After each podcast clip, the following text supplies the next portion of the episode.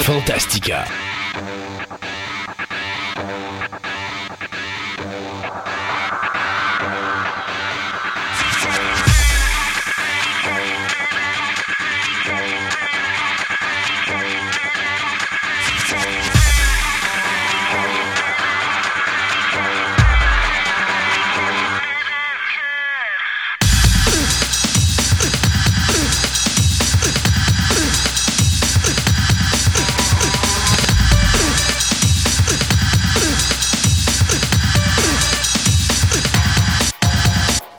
Mesdames et messieurs, bienvenue à cette émission numéro 74 de Fantastica. Mon nom est Christophe Lassens et loin de moi se trouve Sébastien Côté, mon comparse Ben de oui. navire.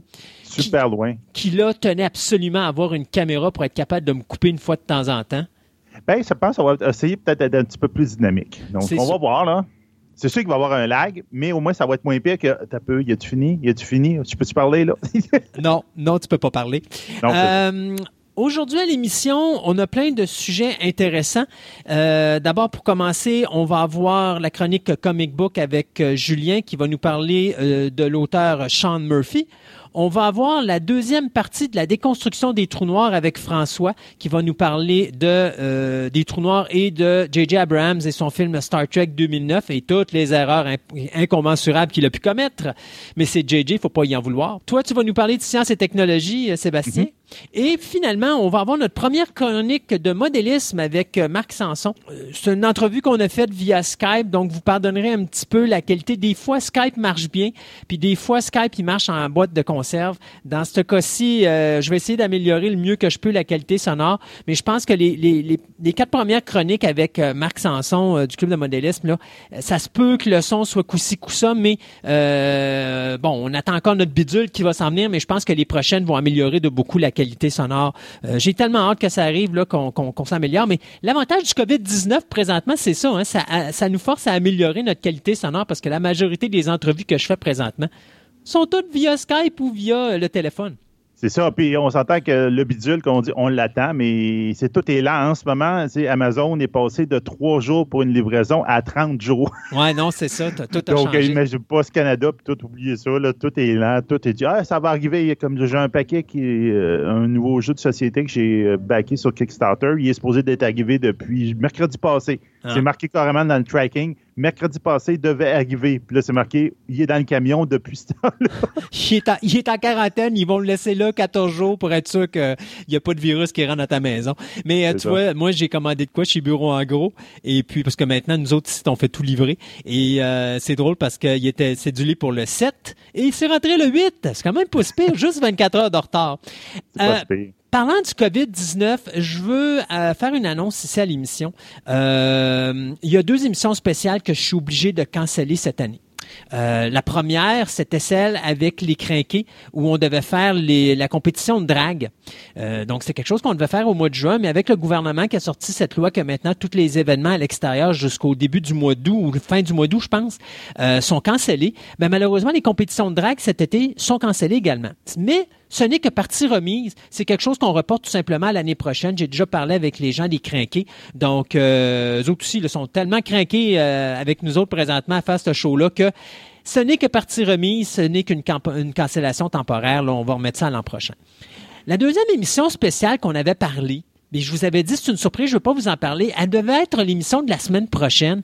C'est qu'on avait été invité par une nouvelle fédération de lutte à aller sur place faire euh, un enregistrement pendant un show de lutte.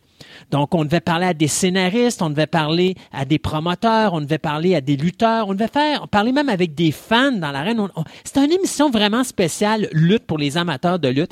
Et finalement, encore une fois, à cause du COVID-19, on est obligé de canceller cette émission-là. Une émission qui va être probablement reportée également l'an prochain, même si probablement que je vais faire les enregistrements, si c'est possible, dans le courant de l'automne. Euh, ça, ça dépend euh, si la, la deuxième vague du COVID-19 nous rentre pas trop dedans puis que là, ça cancelle encore d'autres événements. Mais euh, au pire des cas, je la ferai à distance. Mais moi, c'est une, c'est une émission que je tiens absolument à faire. Euh, sauf que c'est sûr que de le faire sur place puis d'avoir la chance d'aller dans un ring de lutte puis de s'amuser à, à- à frapper Sébastien euh, puis me défouler sur lui. Puis là, il me fait « What? À coup de chaise, à coup de chaise. à coup de chaise. On fera un table ladder and chair match.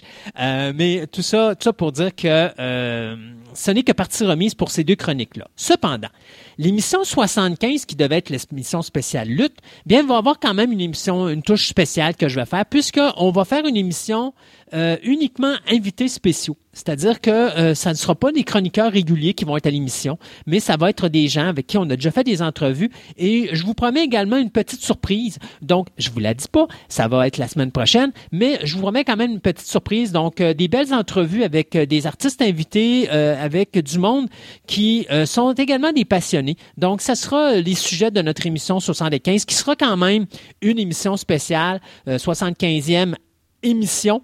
Euh, hey, c'est quand même, il faut y penser, c'est 150 semaines. C'est quasiment trois ans. On arrive près de notre trois ans. C'est Ben non, c'est non, c'est euh, ben, 75, c'est à trois quarts du sang. trois quarts Hey, du sang. le- Hey, le sang, il va falloir trouver quelque chose à faire là. Je peux déjà te garantir que le sang est une émission de 6 heures. C'est sûr et certain. Et je vais m'arranger pour que pratiquement tous les euh, chroniqueurs soient en même temps autour d'une table. Ça nous laisse exactement 25 émissions, soit deux ans. C'est tout ça? Non, 25 émissions? De... Euh, non, moins Non, que ça. c'est un an. Ça nous un an. laisse un an pour trouver la technologie qui va nous permettre de faire ça, c'est-à-dire de mettre notre trentaine de chroniqueurs autour d'une table puis que tout le monde va pouvoir se parler un et l'autre. On va s'arranger, on, on va se prendre, euh, quand le COVID soit parti, on va se réunir une grosse table pour mettre tout le monde autour de la table. Ah, écoute, c'est sûr que ça va être ça sera un... drôle. Ben oui, non, puis ça va être un, ça va être quelque chose de ça. Tu sais, c'est à célébrer quand même sans émission. Alors, euh, Oui. ça va être, ça c'est l'objectif que j'ai de faire un gros 6 heures, donc un deux parties de 3 heures. Je me suis dit ça va battre notre spécial 20e anniversaire du nom Fantastica qu'on avait fait. euh, je me rappelle plus c'est quoi le nom des. Je pense que c'était la, la 11e et 12e émission, Ouais, 10e et à peu 11e près émission là. Euh, donc de, de faire ce spécial là pour le centième, c'est quelque chose que je veux faire. Hey Seb. euh, on a tellement, tellement de nouvelles également cette semaine que je pense que ça serait peut-être. Oh, tu as quelque chose à me dire?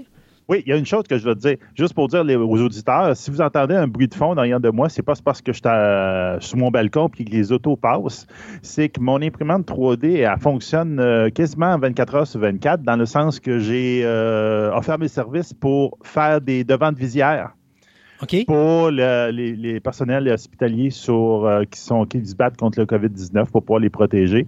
Donc, euh, c'est toute la communauté 3D qui a été mise un peu en partie là-dedans. C'est en collaboration avec une compagnie de Québec qui s'appelle euh, Pantera Dental, donc une, une firme qui font des, des prothèses dentaires. Là. Eux autres vont s'occuper des désinfecter puis tout, puis ils vont les distribuer dans les hôpitaux, etc., qui, sont, qui, euh, qui ont accepté de participer à ça. Là. Donc, euh, c'est ça. Donc, euh, là, il marche, puis il fait une visière à peu près à toutes les une heure et demie, deux heures. Là. Fait que, euh, à un moment donné, on va être obligé de se couper parce que tu vas falloir que tu changes ta visière. Ouais, ben ça, c'est pas grave, là. On fera nos pauses. Alors, on s'arrête quelques instants, euh, le temps de saluer nos commanditaires qui, malheureusement, sont fermés, mais c'est pas grave, on pense à eux autres très fort. Et on vous revient tout de suite avec le premier segment de nouvelles.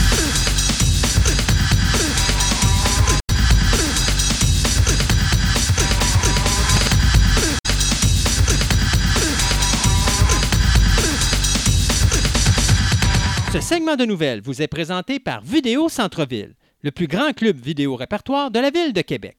Vous aimez les monstres en caoutchouc, les fourmis géantes, les films espagnols, les sous-titres, les grands classiques, une vaste sélection de DVD de tout genre disponibles sous un même toit, soit au 230 Marie de l'Incarnation, Québec, ou encore vous visitez leur site web à vidéocentreville.com.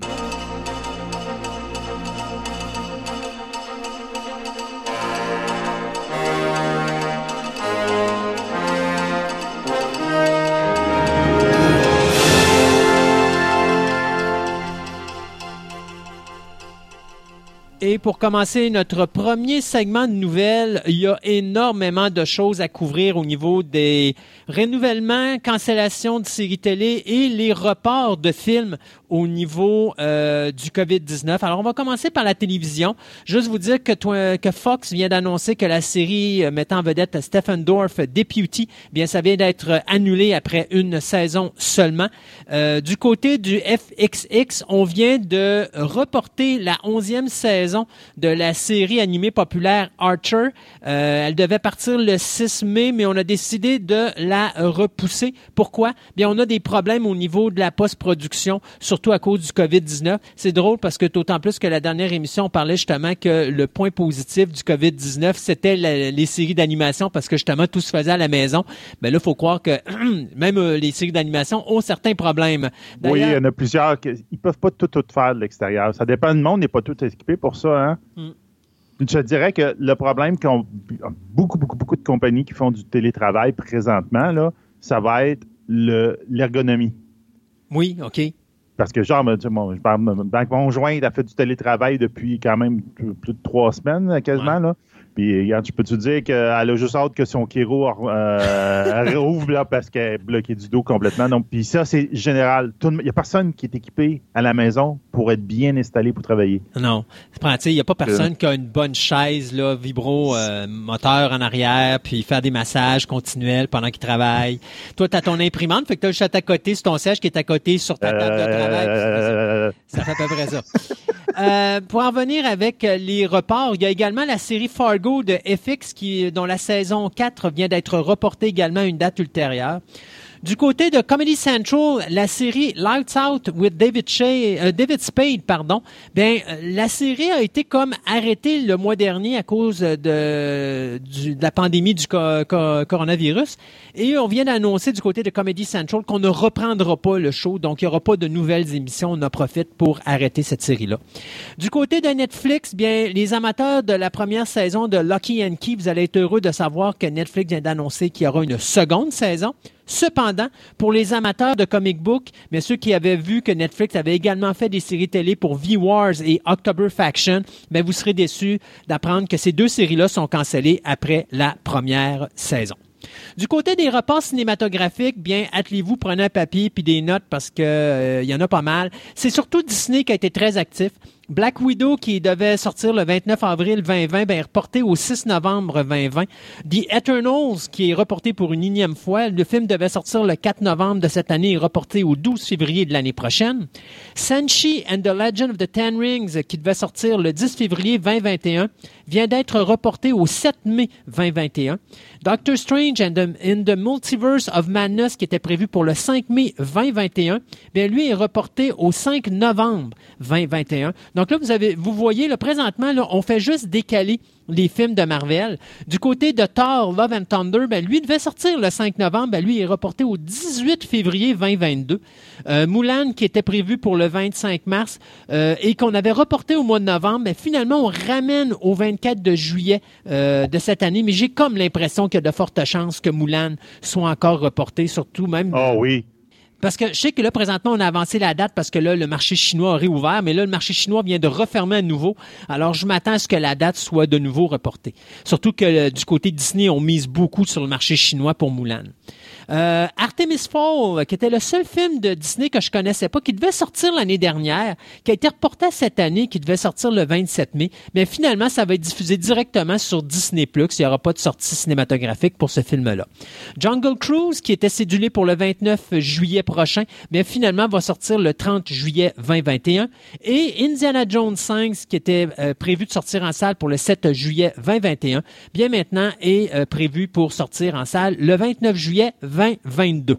Du côté de Fox Studios, donc qui est également euh, une propriété de Disney, euh, le film The French Dispatch, qui devait être prévu pour sortir le 26 août de cette année, va être reporté au 16 octobre 2020.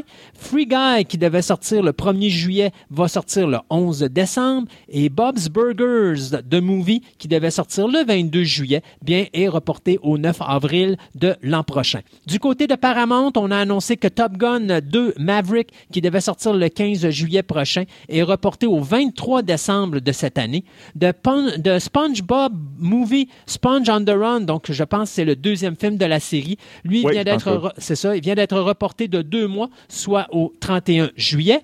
A Quiet Place, deuxième partie. En passant, si vous n'avez pas vu le premier, absolument à voir. Lui devait sortir. Oui, est excellent. Devait sortir au mois d'avril et reporté au 4 septembre prochain.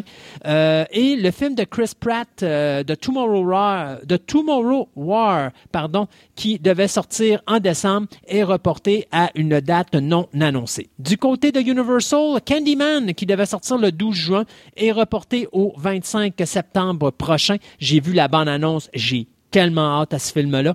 Et le dernier film de Wes Anderson, French Dispatch, le gars que je considère être le nouveau Stanley Kubrick euh, hollywoodien, vient, vient de voir son film qui met une panoplie de vedettes, incluant Bill Murray comme d'habitude, euh, recédulé du 24 juillet au 16 octobre prochain.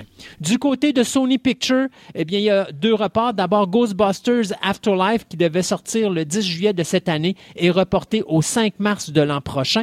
Et le film Morbius, qui devait sortir le 31 juillet de cette année, est reporté au 19 mars de l'année prochaine. Je ne sais vraiment pas qu'est-ce qu'ils vont faire pour les cinémas euh, quand ça va repartir un peu l'économie, puis les cinémas les, vont réouvrir. Il n'y a, plus de gros blockbusters. Il va falloir qu'ils trouvent des vieux films à les remettre quasiment. Non, exact. Ben, je sais pas si tu as vu, il y a une nouvelle que j'ai vue euh, ce matin concernant euh, les cinémas Guzzo. Et euh, Guzzo, lui, ce qu'il va faire, c'est qu'il va partir un, un, poste de streaming pour diffuser les films sur le poste de streaming. Et je sais qu'Hollywood, présentement, c'est ce qu'ils sont en train de faire. Hein. Ils sont en train de prendre des titres, ils sortent des salles de cinéma, puis ils les mettent directement sur les streamings. Puis ce qu'ils font, ils font ça avec des films qui normalement devaient pas gagner beaucoup d'argent, genre Bloodshot. Euh, puis euh, même des fois, on fait des cadeaux, genre le dernier film de Pixar, Onward, qui a pas fait beaucoup d'argent. Oui, il n'a pas fait beaucoup d'argent parce que justement, il est sorti dans la crise du coronavirus, mais euh, il est déjà sur, euh, sur les, postes de streaming. Euh, donc, je pense que c'est ce que va faire Hollywood, mais les salles de cinéma, eux autres, tu vois, Guzzo a une bonne idée. Est-ce que les salles de cinéma américaines vont faire ça? Moi, je continue à dire qu'aux États-Unis, ce qui va être sauvé, ça va être les cinéparcs cet été. Ça va être l'idée géniale. même, ils pourraient partir maintenant au printemps. Là. Euh, les ah gens, ils sont en voiture, ils sortent pas de là. C'est juste de trouver une façon de, pouvoir amener la nourriture et les liqueurs d'une façon sécuritaire euh, aux véhicules. Mais le cinéparc, présentement, pourrait sauver le cinéma euh, à Hollywood. Si tu me permets une dernière petite affaire, parce que tant qu'à parler des salles de cinéma, justement, euh, les analystes de Wall Street annonçaient que le, la, la, chaîne de cinéma de AMC risque de finalement faire faillite avant la fin de la crise du coronavirus. Euh, la compagnie était déjà avec un 4,7 milliards de dollars dans les dettes avant cette crise-là. Fait que je peux pas, besoin de vous dire que ça risque d'être le, le, le la, la, la, la, comment je pourrais dire, ça, ça va l'achever. Ah, ça va l'achever, carrément. Ça va l'achever. Ça va être le pieu dans le cœur, comme on dit, là. Euh, AMC, déjà, pour eux, s'ils ont de la misère avec leur série de Walking Dead, si en plus leur chaîne de cinéma écrase, ça, ça sera pas beau tout de suite. Euh, deux choses. Euh, pour les amateurs de jeux vidéo, on sait que ben, vient de savoir que The Last of Us 2 donc, euh, est reporté à une date ultérieure. il était supposé sortir le 29 mai de cette année, mais à cause du coronavirus, même s'il est quasiment terminé, justement ce qu'on disait tantôt un peu avec les animations, mais je pensais que le jeu vidéo allait être un petit peu moins touché, mais non. Ils ont décidé que ils ne distribuent pas le 29 mai. Ils vont le rapporter à une date ultérieure qui n'est pas déterminée. J'ai l'impression que c'est beaucoup par rapport à la logistique de transporter les jeux vidéo dans les boutiques pour les vendre. Ben, moi, je pense que ce qui se passe présentement, tu as beaucoup de jeux comme le, je pense si je me trompe pas, tu as le remake de Final Fantasy VII qui est sorti, qui ont envoyé directement sur le streaming, euh, donc directement sur, euh, sur Internet. Euh, dans le cas de The Last of Us, il y a, je pense que la compagnie Sony, c'est un gros vendeur pour eux.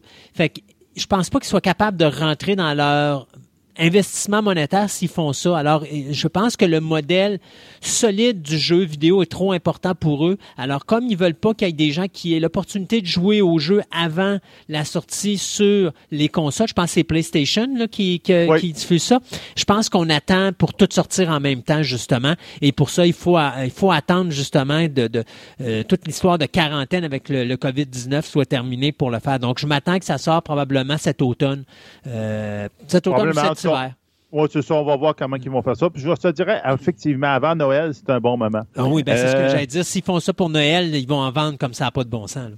Donc, justement, pour ceux qui ne savent pas, Last of- Us, c'était quasiment une histoire de zombies, donc d'épidémie, effectivement. Donc, ça tombe un peu dans, l'air du temps en ce moment, où euh, des euh, genres de parasites qui, euh, qui, eux autres, infectent à la base les araignées, pas les araignées, les fourmis pour pouvoir les rendre un peu zombies, ben, s'adaptent à l'humain et donc infectent l'humain qui les transforme quasiment en zombie, puis ça la même. Donc, c'est une très belle histoire, super bien faite avec des très bonnes, la bonne musique, etc. Ce qui va être intéressant, c'est que finalement, c'est HBO qui va faire une série télévision là-dessus. Puis ça a été euh, dit que c'est la, personne derrière la série Chernobyl qui va être en arrière de la série télévision de HBO. La série Witcher, on sait que ça a été une très grosse, euh, une belle série a sur Netflix. Ben, à la saison 2, ils ont, on a eu la confirmation que pour la saison 2, on va avoir d'autres Witcher qu'on avait eu dans le, probablement le jeu vidéo. Il y a beaucoup, beaucoup d'idées comme quoi que le, celui qui a euh, entraîné euh, le personnage principal, on devrait le voir. Puis là, il parle de plusieurs, donc on va peut-être au moins en voir deux. Donc, on, on va essayer de développer un peu plus l'univers de Witcher. Pour le moment, il n'y a pas vraiment de grosses idées, mais c'est juste qu'ils sont en train de faire le casting de ça. Donc, ils ont eu les appels pour des Witcher. Du- moi, je vais y aller du côté de Disney Plus avec deux nouvelles. D'abord, euh, Disney Plus, eux autres, euh, présentement, c'est le paradis sur Terre. Euh, 50 millions d'abonnés après six mois. Il avait dit, on va attendre de voir au mois de mars comment que ça va se passer. Mais euh, écoute, si tu te rappelles, je pense que il y avait des gens qui disaient, bon, écoute, si Disney Plus ont 24 millions après un an, ça va être beau. Là, c'est 50 millions après seulement six mois d'exploitation. Euh, juste donner une idée, là, euh, Netflix a 170 millions d'auditeurs, puis ben, d'abonnés, et euh, ça fait plusieurs années que Netflix est là. Disney, ça fait six mois, ils ont déjà le tiers de ramasser. Ça s'en vient bien. Ça s'en vient très bien. Euh, D'ailleurs, euh, c'est euh, très en force parce que Peacock n'ont pas fait ça, HBO Max n'a pas fait ça, Amazon Studio n'a pas fait ça, et il y a euh, Q, euh, QB, je pense, qui vient d'ouvrir. Ouais, Euh, QB nouveau. ont eu 300 000 personnes pour leur ouverture. Donc, euh, tu sais, Disney Plus, chapeau. Je savais que ça serait un gros succès. Je l'avais dit que ça allait être le Cinéplex Odéon du, du streaming. J'ai comme l'impression qu'à la fin de la présente année, surtout avec les, la, la quarantaine et le COVID-19, puis s'ils jouent bien les, les cartes, euh, j'ai comme l'impression qu'on va pogner facilement le 75 à 80 millions avant la fin de l'année, si c'est pas le 100 millions. Et si on pogne le 100 millions, imagine, ils auront déjà à- atteint quasiment, euh, je te dirais, 60% de l'auditoire de Netflix en seulement Un an. un an. C'est incroyable. C'est ça. Je te dirais, pour avoir les deux présentement chez nous, euh, je te dirais que Disney Plus, son défaut, c'est sa diversité. C'est- très centré famille, enfant. Ben, c'est Disney. oui, c'est sûr, mais il y a un petit peu de, de Marvel, de phénomène qui dérive un peu, mais c'est comme il leur manque. le- Ben, le- Si tu veux l'adulte, ça te prend au loup. Oui, c'est ça, là, mais il n'est pas autom- automatiquement avec là, en ce moment. Là, Ouais. Donc là, yeah, c'est ça, là, c'est- Netflix, c'est un petit peu plus de variété. C'est sûr. Même si de plus en plus leur, leur choix se rapetisse, il y a quand même plus de variété. En, en ce moment, je suis en train d'écouter une, une série française qui est très, qui est très intéressante. Là, donc, euh, on verra bien. là. C'est le petit bout que je trouve. Moi, pour finir Euh, mon Disney, pour finir mon Disney Plus, j'ai aussi un nouveau projet qui vient d'arriver, euh, qui va être mis en scène par le réalisateur Carlos Lopez Estrada, qui nous a donné euh, Blind Spotting et Summertime. C'est l'adaptation en personnage, de- ben, plutôt en vrai personnage, du film d'animation de 1974, euh, Robin Hood. Ce Ben film oui. où Robin Hood était un renard. Et là, vous allez me dire, Christophe, euh, s'ils font ça avec des vrais personnages, ça va être un nouveau Robin Hood traditionnel? Non, parce qu'on va faire ça avec des animaux en images de synthèse. Donc, ça va être exactement la même affaire que le Robin Hood original de 74, c'est-à-dire que on va avoir des tigres, on va avoir des renards, on va avoir plein, plein, plein d'affaires, mais on va faire ça à la méthode de, de Lion King et de euh, Jungle Book. Sauf que la différence, c'est que Jungle Book et Lion King étaient beaucoup plus réalistes étant donné qu'on prenait des vrais animaux. Là, là-dedans, on va le faire un peu plus cartoonesque. Donc, j'ai hâte de voir ce que ça va donner, mais ça reste un petit peu dans le style Lady and the Tramp qui avait été fait justement à l'ouverture de Disney Plus un peu plus tôt euh, l'année dernière. Donc, euh, euh, ça va être écrit par Carrie Granlund, celui même qui nous avait donné la scénarisation de Lady and the Tramp, le film qui vient d'être fait justement. Alors, pour ceux qui ne se rappellent pas, c'est quoi? Ben, comme je disais tantôt, c'est tout simplement le, voyons, le Robin des Bois qui est un renard et le prince Jean qui est un lion pleurnicheur. Et on va remettre ça, bien sûr, au goût du jour à l'époque d'aujourd'hui. Donc, j'ai bien hâte de voir ce que ça va donner. Robin Hood 1974 en CGI. Euh, après ça, euh, Train of Busan. On semblait que le Train of Busan était un excellent film de zombies qui avait pas. Ben, il avait fait un gros tabac parce que c'était vraiment bien fait, stressant puis tout. C'était une belle adaptation là, du, d'histoire de zombies. Mm-hmm. Ben, euh, on a le droit au premier trailer du deuxième chapitre qui s'appelle Trend to Busan Peninsula. Euh, il est sur notre Twitter, donc vous pouvez aller le voir. Euh, dans cette, euh, celui-là, on va suivre un, soldat qui va être envoyé en mission dans la zone de zombies qui, en fin de compte, c'est sur les ruines carrément de la, sud, de la Corée du Sud. Puis pour aller chercher quelque chose de très important. Puis en faisant, il va tomber sur des civils qui sont pogné dans la zone, puis il va essayer de sortir. Ce que j'ai eu le feeling quand j'ai vu le trailer, ce que j'étais un mini déçu, c'est que ça ressemble à Resident Evil. Ça a un feel Resident Evil. C'est comme, euh, je sais pas, là, mais peut-être que la, twist de, la, Corée du Sud avec la même auteur original qui s'appelait euh, Yeon Son Ho, ben peut-être qu'il va nous donner quelque chose, une twist intéressante, là, mais ça tombe comme dans un pattern, je dirais, américain. J'ai un petit peu peur qu'il se dénature avec ça. Je, trouve ça un peu tannant. Ça se passe exactement quatre ans après le, premier. OK. Euh, écoute, tu sais, des fois, tu as des projets de remake que tu comprends pas trop trop. Et euh, en 2001, ouais, ben c'est ça. En 2001, il y a un réalisateur, euh, Alexandro Amenabar, qui nous avait donné un film qui s'intitulait The Others, qui mettait en vedette Nicole Kidman qui n'était pas un mauvais film. Malheureusement, euh, moi, après 10 minutes, j'avais déjà comment le film allait finir. Euh, mais c'est pas grave. C'était l'idée était le fun. Sauf que on a euh, René Tab, qui est une productrice, qui est la PDG de Sentient Entertainment, qui vient d'acquérir les droits et qui se trouve honoré de travailler sur ce nouveau concept du film d'horreur de 2001 et de l'amener à un nouvel auditoire. Parce que c'est 2001, c'est pas si vieux que ça, là, ça fait même pas 20 ans encore. On peut ben non, il est bien vieilli, il est, encore bon le film. là. Il est encore excellent. Sauf que moi où j'ai de la problème avec ça, avec ce projet-là, c'est parce que, vous savez tous, vous devez connaître la série qui s'appelle The Hunting of Hill House la série de Netflix. Alors, vous savez que la prochaine série, euh, c'est la saison 2, va s'appeler The Hunting of Bly Manor, qui est exactement le concept de The Others qui est un remake de The Others. Donc, on va le faire sur Netflix. Et là, on a Madame René Tab qui va nous en foutre un autre au cinéma. Ça va être comme, je sais pas, mais ça marche juste pas. Là. C'est un remake de trop, je trouve. Alors, pour ceux qui se rappellent pas du film The Others, eh bien, c'est euh, le film se passe sur une île de Jersey euh, en 1945, où à ce moment-là, à l'intérieur d'une immense demeure victorienne, il y a une femme, Grace, qui élève seule euh, deux enfants.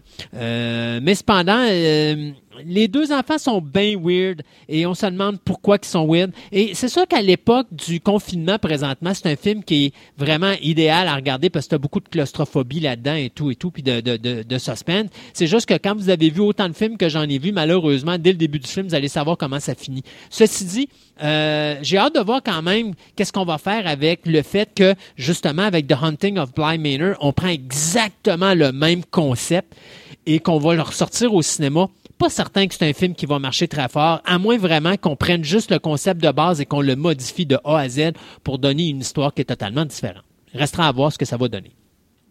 Bon, euh, Disney Plus, on va rester dans Disney Plus. Euh, le scénariste Jonathan Kasdan a confirmé que Disney Plus n'est pas intéressé et non plus pour Lucasfilm par le solo de Star Wars Story de faire une suite Parce qu'il y a beaucoup de monde, même si ça a été un flop monumental, ce film-là, il, il voyait la fin, puis il faisait il y a ça qui voulait aller, ça serait intéressant de voir la suite. Puis il dit, oubliez ça. Il dit, Solo va rester un film solo.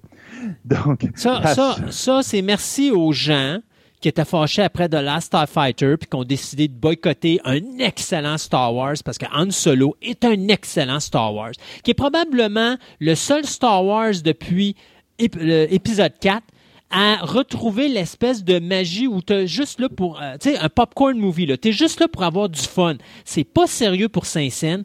Euh, c'est vraiment de l'aventure, du plaisir et de l'humour. Juste quelque chose de vraiment plaisant, comme on a vu en 1977 quand on avait été voir le premier chapitre des aventures de Luke Skywalker. Ça, il y avait beaucoup de, d'après de monde qui disait Ah, Disney Plus, Disney Plus, mais en fin de compte, Disney Plus, ils, ont, ils en ont plein leur casse avec euh, Disney. C'est genre que Mandalorian, deuxième saison, Clone War qui, est en, qui ont fait deux nouveaux épisodes. Puis là, il y a une nouvelle, c'est euh, le Cassian Endor qui va, qui va être une nouvelle série aussi sur Disney Plus. Et on parle beaucoup de Obi-Wan Kenobi qui veulent mettre sur Disney Plus, le fameux film qui devait suivre Solo. Mais là, il y a pas une mini-série, si je ne me trompe pas, il reporte en 2022.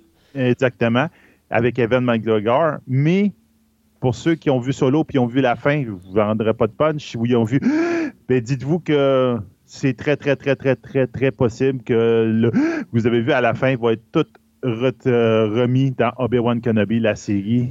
Ils vont utiliser ça là-dedans. Ça, non, c'est les grosses rumeurs qui en ce moment sont en train de réécrire le scénario, puis c'est ça, les rumeurs qui. Honnêtement, je trouve que c'est pathétique parce que le, comme tu dis, était un clin d'œil à Clone Wars, la série télé. C'était juste un clin d'œil, ça voulait pas aller plus loin.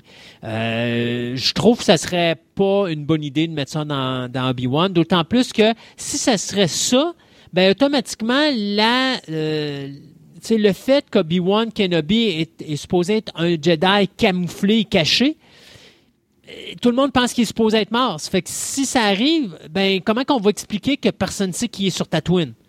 Ouais, ça marchera pas, là. Mais toute cette série-là est, est, bancale un peu à cause de ça. Là. Que tu, il est supposé d'être caché, supposé d'être un ermite, mais on va faire une série sur lui, ermite. Il n'y a pas d'intérêt là-dedans. Donc, il va ben, falloir qu'il sorte de son ermitage. C'est pas vrai. Il peut avoir un intérêt là-dedans parce que tu peux quand même voir des choses intéressantes sans pour autant parler de l'empereur ou parler des, des, des Stormtroopers ou des choses comme ça, mais de vivre les aventures d'Obi-Wan sur une planète comme Tatooine et de voir l'évolution de Luke Skywalker il y a plein d'affaires que tu peux faire sans impliquer l'Empire, sans impliquer justement la force au niveau du Dark Side, puis euh, de, démontrer que finalement, on sait qu'Obi-Wan est encore en vie. De toute façon, techniquement, on sait qu'il est encore en vie parce que si Léa n'enverrait pas un message euh, à travers euh, R2D2 pour essayer ben de communiquer avec lui. Donc, on le sait qu'il est quand même là. Mais de là à dire qu'on va ressortir ce personnage-là de la boulamite puis de l'amener là-dedans, moi, je suis pas tout à fait d'accord. Moi, j'aimerais mieux qu'on reste terre à terre.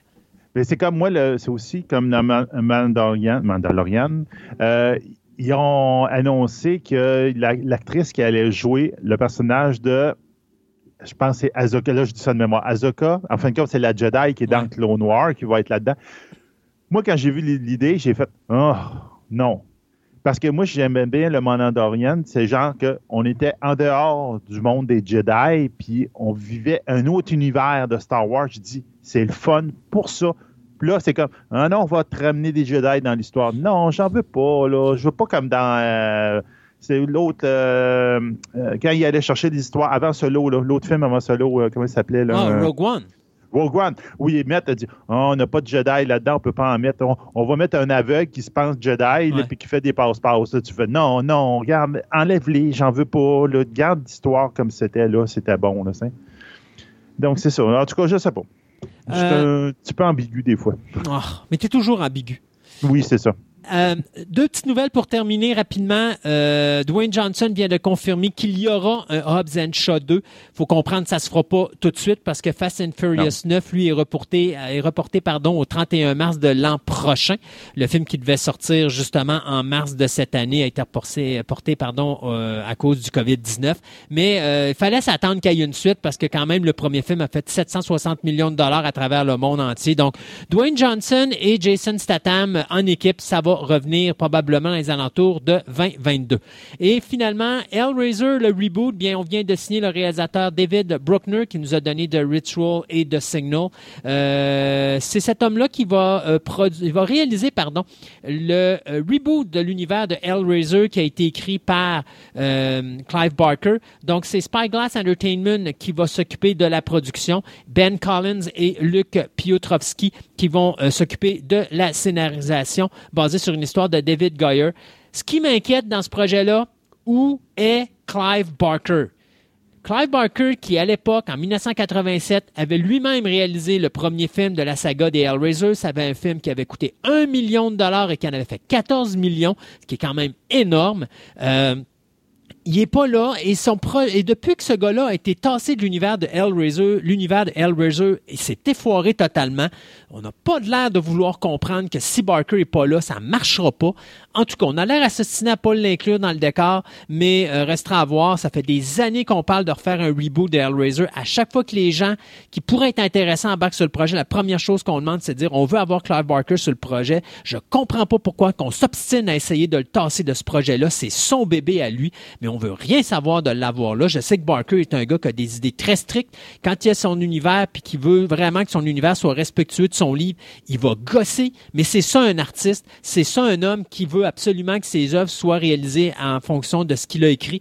Pas un gars comme Stephen King qui, lui, dès qu'il reçoit un chèque de paie puis qu'on fait un film là-dessus, même si le film est basé sur sa nouvelle puis ça respecte pas la nouvelle, il s'en fout tant qu'il y a le chèque de paie dans mal. Mais dans le cas de Barker, c'est pas de même ça marche. Puis je serais bien content de voir un nouveau Hellraiser avec un Clive Barker impliqué dans le projet. J'espère encore qu'on va changer d'idée. J'aime bien David Goyer, mais David Goyer est bon pour les films de super-héros. Je suis pas sûr que je vais être intéressé de le voir dans les films d'horreur. Hey, on s'arrête là-dessus. Euh, le temps de quelques chroniques. On vous revient tantôt pour le deuxième segment des nouvelles.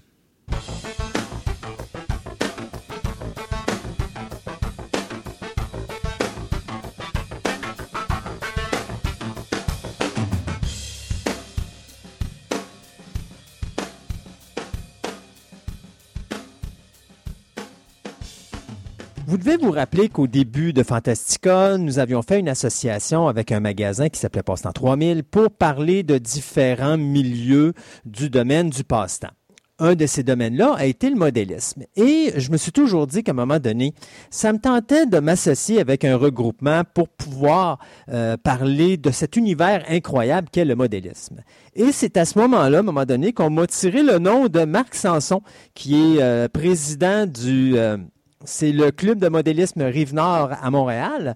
Et euh, Marc a dit, bien écoute, oui, ça m'intéresse, let's go, on s'amuse. Et donc, Marc, bonjour et bienvenue à Fantastica.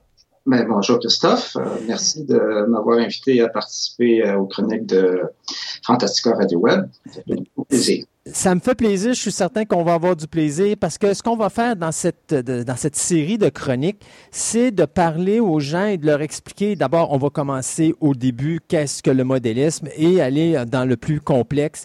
Euh, même d'ailleurs, je pense qu'il y a des moments où on va peut-être avoir des gens du club de modélisme Rive-Nord qui vont se joindre à la chronique pour parler de sujets un petit peu plus euh, pointus, comme on dit.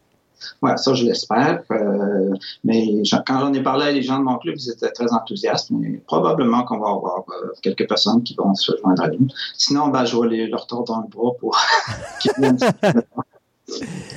Marc, aujourd'hui, on va parler de Marc Sanson. On va parler aussi du club modéliste Rive-Nord. Fait commençons par le début, au moment où la lumière fut et le petit Marc est arrivé dans ce monde et soudainement, après une certaine évolution, est arrivé quelque chose qui lui a dit oh, J'aime le modélisme. Ben, comme la plupart euh, des jeunes, euh, on commence quand on est jeune. On a un kit en cadeau, puis on fait ça sans savoir ce qu'on fait. Puis, euh, on essaye des choses. Mais moi, c'est parce que c'est mon frère qui avait eu un cadeau. Un autocollé. Que, puis là, j'avais quoi? Peut-être dans les 6 ans, 6-7 ans. Je voulais faire la même chose que lui, donc je l'ai aidé. Euh, puis euh, comme ça, j'ai commencé. J'ai eu mon premier kit à moi-même. Je m'en souviens, c'était une euh, Mustang jaune citron que j'avais fait. était très, très, très belle pour le, pour mon, comme premier modèle. J'étais très satisfait. Puis c'est comme ça que j'ai commencé. Fait que beaucoup commencent par une voiture. Même si t'aimes pas les voitures, ben, le kit que les gens commencent habituellement, c'est toujours une voiture. Parce que pourquoi? Ben, parce que les voitures, euh, tout le monde connaît ça, c'est facile, c'est ça qui est le plus disponible dans les magasins. Donc, euh, commencez comme ça. Euh, évidemment, quand tu es dans un 5,5 avec euh, deux frères, euh, où tu fais tes modèles réduits, ben, c'est sur la table de la cuisine. tu, fais, tu fais ça quand tu peux. Il y a peut-être des petits dégâts. Euh, faut que tu laisses traîner les choses. Maman est pas contente. La maman est pas contente. Fait que souvent, les jeunes, ils arrêtent de faire du modèle réduit un peu à cause des pressions extérieures, parce qu'ils n'ont pas d'espace. Euh, la maman trouve que ça ramasse la poussière, puis euh, ça traîne, ça sent pas bon, ça sent la colle. La colle qui, malheureusement, à cette époque, euh, donnait mauvaise presse au modélisme, parce que quand des fois, même aujourd'hui, quand je dis que je fais du modélisme, ils me disent Ah, tu sniffes de la colle. Fait que, mais c'est, c'est une image qui est beaucoup ancrée dans les personnes plus âgées parce que vraiment, malheureusement, c'était ça qui, qui se passait dans ce temps-là. Beaucoup de jeunes achetaient justement de la colle à coller pour avoir des heimes. C'est une mauvaise idée, puis c'est pas déconseillé, mais les cols ont changé de toute façon depuis ça. Je te ferai une anecdote avec euh, ma propre euh, expérience du modèle à coller. Moi, contrairement à toi, j'ai commencé avec un F-14 Tomcat parce que j'étais un fan d'aviation. Et mon deuxième modèle à coller a été l'Enterprise. Et okay. euh, ma mère est une peintre, donc à un moment donné, décide de me faire une belle job de peinture. J'étais en amour avec mon modèle à coller. Et à un moment donné, à l'adolescence, ma mère a dit, ben, ça serait peut-être le temps de se débarrasser de ces choses-là. J'ai dit, tu touches pas à mon Enterprise. Et un jour, en revenant du, euh, de l'école, il est arrivé un accident, supposément, entre guillemets, parce que je n'ai pas vu cet, cet accident-là survenir, où un pot de fleurs serait tombé, malheureusement, sur mon Enterprise. Je suspecte encore aujourd'hui qu'il y a eu magouille ici et qu'on m'a tout simplement euh, débarrassé d'un outil qui m'était très cher à, à mon cœur. Ceux qui ont des animaux, souvent, euh, les chats servent de bouc émissaire. Oui, c'est ça. Malheureusement, j'en avais pas à cette époque-là d'animaux à la maison. Ben, moi, à un moment donné, j'en avais un, puis effectivement, il a fait tomber un de mes modèles qui était un Enterprise, justement. pour, pour, moi, c'est Kirk qui n'était pas chanceux avec ses Enterprise. C'est pour ça qu'il est devenu, devenu admiral puis qu'il a pris sa retraite à un moment donné. Donc, si on continue mon histoire, euh, bon, euh, bon, évidemment, j'ai perdu un peu l'intérêt du modéliste à cet âge-là, mais là, mon petit frère, il, grandissait. Fait que là, moi, j'étais wise, je vais en acheter un. Fait que là, c'est moi qui l'ai aidé. Fait que j'ai repris contact avec le modélisme euh, un peu de cette façon, une façon détournée. Fait que je l'ai aidé. Puis, euh, c'est resté comme ça. Ensuite, c'est vers euh, la fin de, du secondaire, l'événement critique qui est arrivé, Star Wars. Wow! Euh, mais c'est pas juste le fait de voir, euh, parce que je l'ai pas dit encore, mais moi, mon, mes modèles réduits de prédilection, c'est la science-fiction. Mm-hmm. Je fais uniquement ça présentement. Donc, quand j'ai vu Star Wars, mais pas justement juste voir le film, mais voir les behind the scenes, voir dans les, les magazines comment les, les vaisseaux qu'on voyait à l'écran, ils étaient faits comment? C'était des modèles réduits à l'époque. Mm-hmm. C'était pas du CGI et puis des, des images créées par ordinateur. Là c'était des modèles faits par des personnes avec des pièces qui venaient d'un peu partout. Euh, c'était ça qui m'intéresse. Puis là, j'ai capoté, je voulais faire la même chose. Puis ensuite, ce qui a enfoncé le clou dans, dans mon cercueil, je peux dire, c'est quand j'ai vu le Galactica. Oui. Le Galactica. Parce que là, on voit toute la surface, c'est quoi. Puis il y a beaucoup de personnes qui se sont amusées à analyser tout le Galactica pour retrouver toutes les pièces de tous les kits qu'ils ont pris pour le faire. Et c'est euh, un travail de moi. C'est quelqu'un qui voudrait refaire le Galactica, même je pense que quelqu'un l'a refait exactement comme il était à l'écran parce qu'il avait trouvé toutes les kits de pièces, les pièces qu'il fallait pour tout le refaire à l'identique. OK. Donc, c'est ça qui m'a vraiment donné la piqûre. Je voulais faire la même affaire. Mais quand j'ai vu le nombre de kits que ça prenait pour faire ça, euh, je me suis dit, euh, j'ai pas l'argent pour faire ça. oui, non. Mais c'est drôle parce que moi, mon Galactica que j'ai eu, je me rappelle plus c'est quelle compagnie qui faisait ça, mais c'était pas difficile à faire. Hein. C'était deux, non, non, deux non. morceaux, puis tu le colles un par-dessus l'autre, puis il était quasiment monté. C'est pas comme euh, ceux à l'écran qu'on voit. C'est vraiment des, des, dimensions énormes. Donc, c'est un peu comme ça. Mais là, j'ai commencé justement comme toi. J'ai acheté des kits déjà tout faits de Star Wars et X-Wing, le, le, TIE Fighter de, le, TIE Fighter de Darth Vader. Donc, j'en faisais quelques-uns, mais je mettais pas tout mon argent là-dedans. Parce que je n'avais pas, justement. Puis ça coûte cher, il faut, le dire. Le modèle, c'est un passant qui peut coûter cher si tu t'impliques à, à fond. Mais j'avais un ami qui, lui, achetait toutes les kits qui passaient de Star Wars, euh, de Star Trek, Black Hole, tout ce qui se passait en science-fiction, il, les achetait, mais il était pas bon pour les construire. Fait que, on faisait des réunions de, ensemble, puis je l'ai aidé à construire. Donc, sans acheter les kits, je faisais quand même du modèle réduit. Et euh, mon intérêt euh, commençait à, à croître euh, à cause de ça. Puis là, on était vraiment là-dedans, puis c'était vraiment l'époque euh, de Galactica. Donc, on s'est mis dans l'idée, lui et moi, de faire un film. Un film, à l'époque, c'était du Super 8. Oui. Euh, là, on donc, est quoi? On est début des années 80? Fin des années 70? années 80, oui. Okay. Donc, on, si voulait se faire des vaisseaux spatiaux, on a commencé à s'en faire un, style Galactica. Il mesurait 8 pieds de long par 4 pieds de large. Wow! C'était fait en carton, tout, ça, tout ce qui nous tombait sur la main, on le mettait sur le, le, le, modèle. Il y avait des pâtes alimentaires, des nouilles, de macaroni, tout ce qui avait une forme, puis qu'une fois peinturé, ça, ça donnait un bel effet. Donc, on commence, on a construit ça. Puis là, un autre ami s'est joint à nous. Puis on a décidé chacun de nous de faire notre propre vaisseau. Donc, à la fin, on avait trois énormes vaisseaux. Trois vaisseaux faits par trois personnes différentes en carton et toutes sortes de choses. Puis vu qu'on est trois personnes différentes, ben, les trois étaient complètement différents. Mm -hmm. Ça faisait comme trois peuples extraterrestres qui, qui avaient développé leur technologie. C'était vraiment... Vous aviez trois Battlestars de trois mondes différents de l'univers. C'est ça. Mm.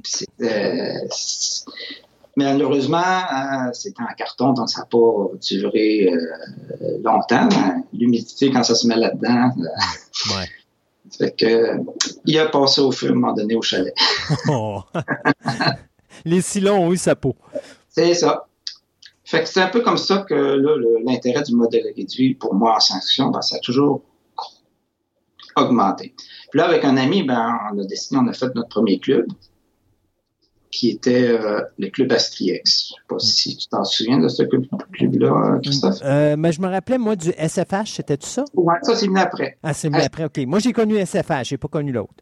Euh, Astriex, c'était plus général. Donc, ça touchait à tout. Tu avais la littérature, le dessin, le modélisme, tout ce qui tournait autour de la science-fiction. Okay. Puis quand on y pense, ben, un film, c'est quelqu'un qui fait une histoire en premier, donc la littérature. Après ça, il y a un dessinateur qui prend, il regarde le texte, puis imagine, puis dessine euh, un vaisseau spatial qui, qui, qui, qui écrit dans la littérature. Puis après ça, il y a un modéliste qui va prendre le dessin puis qui construit en 3D. Puis à la fin, ben, quand ils font un film, ben, c'est l'histoire avec ce qui a été construit en 3D, puis ils font le film. Donc c'était comme une, toute une continuité. C'était vraiment un, un, beau projet de club qui a duré euh, quelques années. Euh, c'était vraiment intéressant. On avait notre petit journal. C'était bien le fun à faire. Ensuite, comme tu as dit, ben là, il est venu le club SFH. Euh, parce que, ben, moi puis mon ami Dominique, on faisait des modèles réduits de science-fiction on commençait à aller dans les expositions de modèles réduits qu'il y a dans la province. Puis on s'est rendu compte que malheureusement, le modélisme de science-fiction, c'est l'enfant pauvre du modélisme. Oui. Euh, quand il y a des expositions des concours, euh, les classes de science-fiction, il n'y en a pas. Mais en, pire que ça, parce que tantôt tu parlais, quand on est un modélisme, on a déjà le préjugé de dire, ah, oh, c'est parce que tu snimes de la colle et tout ça quand tu étais science-fiction, tu étais un fan de science-fiction, tu avais un autre préjugé qui était tu étais un gars de garde-robe ou une fille de garde-robe, euh, vous vous réunissez, mais vous ne vivez pas, vous vivez pas sur la même planète que nous autres et tout ça. Et moi, je le sais parce que moi aussi, mais quand j'ai été dans des clubs de science-fiction, à un moment donné, tu deviens quasiment gêné de dire que tu fais partie d'un club de science-fiction ou que tu fais partie de quelque chose qui a un rapport avec science-fiction parce que tu es regardé d'une drôle de manière. Aujourd'hui, ouais. c'est le contraire. Mais à l'époque, c'était vraiment, c'était pas évident, là. -hmm. Donc, euh, c'est pour ça. Donc, on a créé notre propre club pour nous satisfaire. Mais vu qu'on était peu, ben, c'était un, un, club euh, euh, virtuel, si on peut dire. On n'avait pas de réunion. On était juste comme, on avait une page Internet et des modélistes, des modélistes de science-fiction de, de l'Europe communiquaient avec nous. On avait, c'était comme une, une vitrine pour mettre les photos de nos kits, de, ce qu'on faisait. On avait plusieurs membres de l'Europe, de la France, qui étaient, qui s'étaient joints à nous. Puis on, a, faisait des petits échanges. Puis pour essayer de promouvoir le modélisme de science-fiction, euh, on s'était mis comme euh, but d'attirer d'autres personnes. Donc, dans les expositions de la province, qui sont plus comme les autos, les avions, ben, on commanditait une catégorie spéciale qui pourrait peut-être attirer quelques-uns de, quelques personnes de l'extérieur. Comme notre premier concours, c'était voiture volante. C'était un peu après le film euh, Cinquième élément, taxi volant. Donc, on s'est dit, euh, on va commanditer un, trophée pour la meilleure auto volante. On s'est dit, ben, ceux qui font de l'auto, des voitures, il s'agit juste d'un petit peu plus d'imagination pour rajouter un petit quelque chose à ton kit que tu fais habituellement pour que ça devienne une auto volante. C'était une façon d'essayer d'aller, de, de, faire germer l'imagination. Parce que des fois, je trouve que dans les autres domaines du modélisme, comme l'automobile, ils n'ont pas d'imagination. Moi, j'aime ça, c'est l'imagination qui, qui, est mon premier euh, moteur de création. Mm-hmm pour ça que j'aime la science-fiction, parce que tu n'es pas obligé d'attendre euh, après euh, Hollywood pour créer quelque chose. Tu peux te imaginer ta propre histoire dans ta tête, imaginer ton propre vaisseau spatial, puis le créer toi-même, puis c'est la, création pure. Tu n'es pas, pas limité. Donc, on a fait euh, ça, ce concours de volant. Ensuite, on a eu le camion du futur, après ça, les tanks du 22e siècle. On essayait toujours d'intégrer quelque chose de plus général, puis essayer de donner une petite touche supplémentaire pour que ça fasse un peu plus science-fiction. Euh, malheureusement, ça n'a pas vraiment. Les mondes, le monde n'a pas embarqué. OK. Euh, mais on a eu quand même du plaisir à faire ça. Ben, c'est l'objectif. Ben, c'est ça, ben oui, parce que si tu, si tu fais des modèles réduits euh, pour participer aux, concours exposition en, espérant gagner puis remporter une première place, si tu ne gagnes pas, ben, tu es déçu puis tu fais la baboune puis tu es malheureux. J'en connais des gens qui étaient comme ça, malheureusement. Bon, c'est plate parce que tu manques la base fondamentale de faire ton modèle réduit, c'est-à-dire juste le plaisir de monter quelque chose que tu as créé. C'est ça.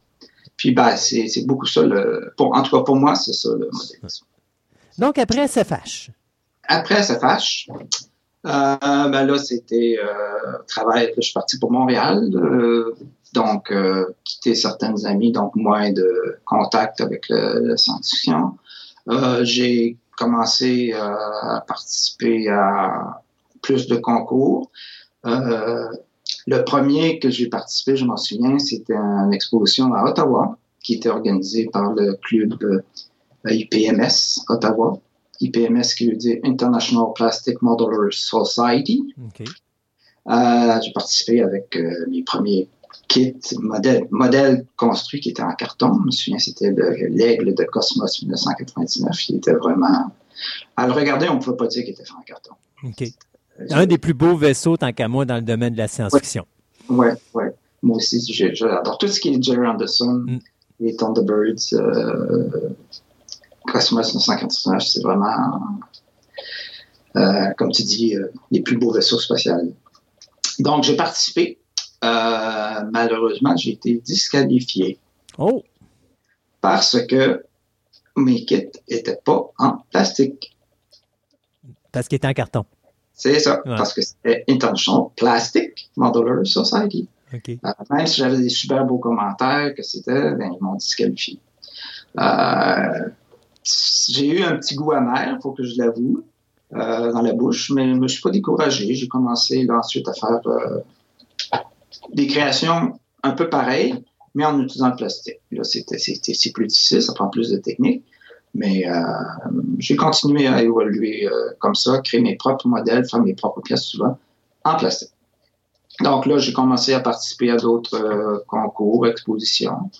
Lors d'un de ces concours-là, ben, j'ai rencontré quelqu'un qui est devenu mon ami, c'est M. Jean Lebel, qui venait de partir son club de modèles réduits dans sa région à Mirabel.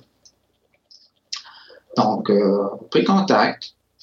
Je ne demeurais pas encore dans le coin de Mirabel dans ce temps-là, mais je suis allé voir leur réunion une ou deux fois. Je trouve ça fun. Une année après, ben, ça donne que je déménage à Blainville, qui est à côté de Mirabel. Donc là, je me suis plus, j'ai pu plus m'impliquer euh, dans ce club-là, le club de Mirabel, que le club des modélistes Rive-Nord. Je suis devenu vice-président euh, pendant plusieurs années, j'étais président secrétaire. Puis, moi, puis Jean, on a, on a euh, fait évoluer ce club-là, qui était un peu amateur, si on peut dire. À le faire évoluer, qui est devenu un peu plus structuré, plus organisé on est devenu un club, euh, un organisme plus non lucratif, ce qui nous a permis d'avoir un compte de banque, euh, puis essayer de, le faire vivre. Euh, ce club-là, ce qu'il a comme caractéristique, c'est que Jean a toujours voulu que ce club-là soit un club généraliste, c'est-à-dire que tous les modélistes sont les bienvenus. Que tu fasses un auto, un avion, un bateau, de la science-fiction. Tout le monde. C'est ça. Tout le monde c'est les mêmes techniques, c'est les mêmes matériaux, euh, même techniques de base, parce que c'est sûr qu'au point de vue pour la finition, euh, euh c'est pas pareil. Un, auto, souvent, ben, c'est des peintures shiny, polies, que ce soit comme si sortait du showroom. T'as pas ça sur un tank, là. Mais à la base, c'est toutes les mêmes choses. Et aussi, il a toujours voulu que ce soit un club gratuit. C'est-à-dire pas de cotisation. Pour, parce que beaucoup de clubs, ben, pour survivre, euh, ils n'ont pas le choix, il faut qu'ils demandent de l'argent à eux-mêmes pour pouvoir payer la location du local et tout ça. Mais nous, on a été vraiment chanceux depuis, euh, ça fait 15 ans que le club existe. On a toujours eu un local, accès à un local gratuitement. Mhm. Que ce soit euh, à l'école où Jean Lebel travaillait comme concierge, il avait accès un local gratuitement pour faire nos activités deux fois par mois. Lorsque j'ai pris la relève de Jean comme président, c'est-à-dire il y a quatre ans, quatre, cinq ans, euh, évidemment, là, on n'avait plus accès à l'école. Mais comme j'étais devenu chevalier de colon, les chevaliers de colon m'ont donné accès au local de façon gratuite pour euh, mon club, deux fois par mois. Donc, on a toujours eu la chance d'avoir un local parce que, faut se l'avouer, payer un local, c'est ça qui coûte cher. Oui. Puis ça, puis à l'époque, c'était les revues, mais aujourd'hui, avec Internet et avec l'informatique, on est capable de faire ça euh, sans avoir à imprimer du papier, donc on vient de sauver des frais à 100% Oui, ouais, c'est ça, c'est ça. Fait que, donc, c'est en ayant ce local-là, ben, on a pu évoluer, puis on a décidé de faire une exposition, une exposition concours, nous aussi, comme club, à tous les deux ans. Donc, euh, en septembre, en novembre dernier, on a fait notre sixième édition, donc ça fait 12 euh, ans qu'on a commencé à faire des expositions. Une exposition où, euh, depuis le début, on a toujours euh, entre 350 et 400 modèles en exposition, presque 100 modélistes qui viennent exposer à chaque fois, 200 visiteurs de l'extérieur qui viennent. Donc, c'est vraiment un gros succès, notre club, à ce point de vue-là. Et ce, qu'on, ce qui est aussi euh, super, en tout cas à mon avis, pour notre club, c'est qu'on s'est quand même aussi donné une euh, raison sociale. Vu qu'on ne paye pas de local, ben, on n'a pas beaucoup de frais d'opération. Mm-hmm. Euh, tu as des frais à la caisse pour, pour l'ouverture du compte. du compte, les chèques, tout ça. l'assurance qu'il faut payer parce que oui, il faut prendre une assurance responsabilité si on va être responsable. Surtout pour le local. En cas d'incendie ou autre. Oui. Euh, donc, euh, donc, on a peu de frais. Donc, quand on fait cette exposition-là, ben, on a une entrée d'argent qui, qui est beaucoup trop pour nos besoins.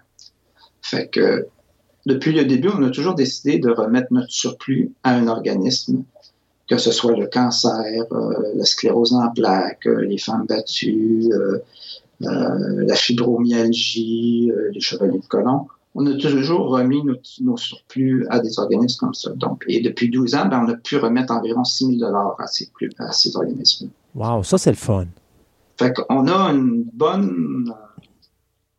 On a une raison, raison d'exister en plus que de réunir des gens. Donc, on, redonne un peu à la société. Mm-hmm. Euh, puis, euh, puis tous les gens présentement dans mon club, ben, ils sont tous, c'est les meilleurs, excusez-moi, là. Parce que, ben, pour être membre de notre club, ben, vu qu'on n'a pas de cotisation, ben, il a fallu décider, bon, quand est-ce que quelqu'un peut devenir membre? Quand est-ce que tu dis que, OK, monsieur Mattel, il est membre du club des modélistes? Non. Bon, c'est dit comme règle, si c'est, ça fait trois fois qu'il vient à des réunions, il est membre. Ça veut dire qu'il a un intérêt à venir, euh, il est intéressé. Donc, trois fois, OK, tu es devenu membre, tu as ta carte de membre. Cette carte de membre-là, tu as quelques rabais dans deux, deux magasins de hobby de la région. Euh, donc, c'est ça. Puis la seule règle, c'est qu'il ne faut pas que tu sois avare de tes trucs. Euh, si tu viens puis quelqu'un te demande hey, comment tu as fait ça, cette belle peinture-là, toute chaînée, toute brillante, ben, si tu dis Ah, j'ai des trucs que je garde ça pour moi pour pouvoir gagner des, concours, mhm. Faut que tu sois prêt à partager tes idées, partager tes, techniques. Euh, puis c'est ça que le monde aime. Tout le monde, ben quand ils viennent à nos réunions, pendant les réunions, ça dure de 6 heures à 9 heures. Les gens apportent euh, leur petit coffre à outils, leur projet en construction, euh, les projets qui viennent de terminer, ils montent à tout le monde. Le monde se met à s'assied sous des tables, ça jase, ça travaille, ça va voir ce que les autres font. C'est vraiment une belle communauté. J'ai vraiment une belle gang. C'est l'objectif d'un club. Hein? Je veux dire, si tu vas dans un club juste pour montrer ton faire-valoir, c'est pas la vraie raison. La vraie raison, c'est de partager ce que tu fais puis d'apprendre et d'enseigner également, parce que le partage va faire en sorte que euh, si tu partages, tu as des gens qui vont partager avec toi, donc tu vas t'améliorer en améliorant ceux qui sont autour de toi, et qui sait un jour, ton club est fait partie d'un regroupement ou un, concours spécial où c'est une équipe qui doit monter de quoi.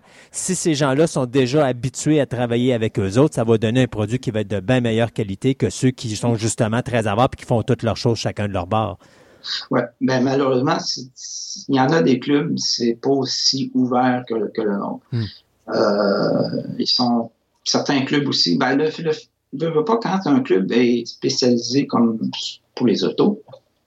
Ben, veux, veux pas. Euh, tu regardes, puis tu n'as rien vu des autos, tu n'as rien vu des gens faire des autos. Quand tu vas dans des expositions, puis tu regardes, OK, l'avion, OK, oui, c'est beau mais tu n'as pas la piqûre qui vient, tu, ne vois pas le travail qui a été fait derrière. Exact. Donc, tu es, juste capable comme de voir les belles peintures sur les, sur les voitures. Mais en tout nous, dans notre club, on, on essaie de faire valoir toutes les branches du modélisme. Puis on essaie aussi d'attirer des jeunes. Euh, on a eu quelques parents qui sont venus avec des jeunes. On a encore quelques-uns qui viennent une fois, quelques fois avec des jeunes. Mais malheureusement, le modélisme, c'est plus un passe-temps de jeunes. Ça, j'en parlerai plus tard. Mais est-ce que c'est encore quelque chose qui peut rapprocher, euh, mettons, un père avec son fils ou une mère avec son fils parce que les deux font un modèle, puis justement, euh, ils, vont apprendre à l'enfant comment travailler son modèle? Oui, oui, ça, on l'a vu, ça, le club, les gens qui sont venus avec leurs enfants. Euh, mais comme même moi, j'ai essayé avec un neveu, je l'emmenais à des réunions, il semblait intéressé au début, mais j'ai vu de lui qu'il faisait ça juste pour me faire plaisir. OK. Parce que euh, les jeunes, à ce temps, c'est plus euh, le vidéo et euh, la, PlayStation. Ouais, non, c'est sûr. J'ai toujours dit, si un jeune n'a pas quelque chose devant lui connecté à une TV avec un fil et des pitons, il y a bien des chances que tu l'as perdu en partant. Ouais. Donc, c'est ça. Avec cette évolution qu'on a, euh, et le fait que maintenant on arrive avec des, des technologies comme l'imprimante 3D, tout ça, euh, c'est-tu des choses qui améliorent ou qui apportent de nouvelles choses à Marc Sanson pour peut-être euh, augmenter ses, ses, comment je pourrais dire, son champ d'horizon sur ses créations au niveau modèle, modélisme? moi, j'aimerais ça pouvoir l'essayer. Justement, dans notre club, il y a quelqu'un qui, qui fait des il les dessine et il les fait imprimer lui-même en 3D. il les assemble au club. Tout est fait par son imprimante 3D. Euh, il fait lui-même les cadres. Il prend, à partir de photos de, qu'il a du, marchand, il a fait un Jeep, il a fait une van. Euh, il dessine sur le cadre. Il fait imprimer ça chez lui. Puis quand il vient au club, il amène les pièces qu'il a imprimées, il les sable. Euh, c'est vraiment on a, dans notre club, on a eu contact avec ça. Puis d'après moi, oui, ça va, euh, amener un plus au modélisme.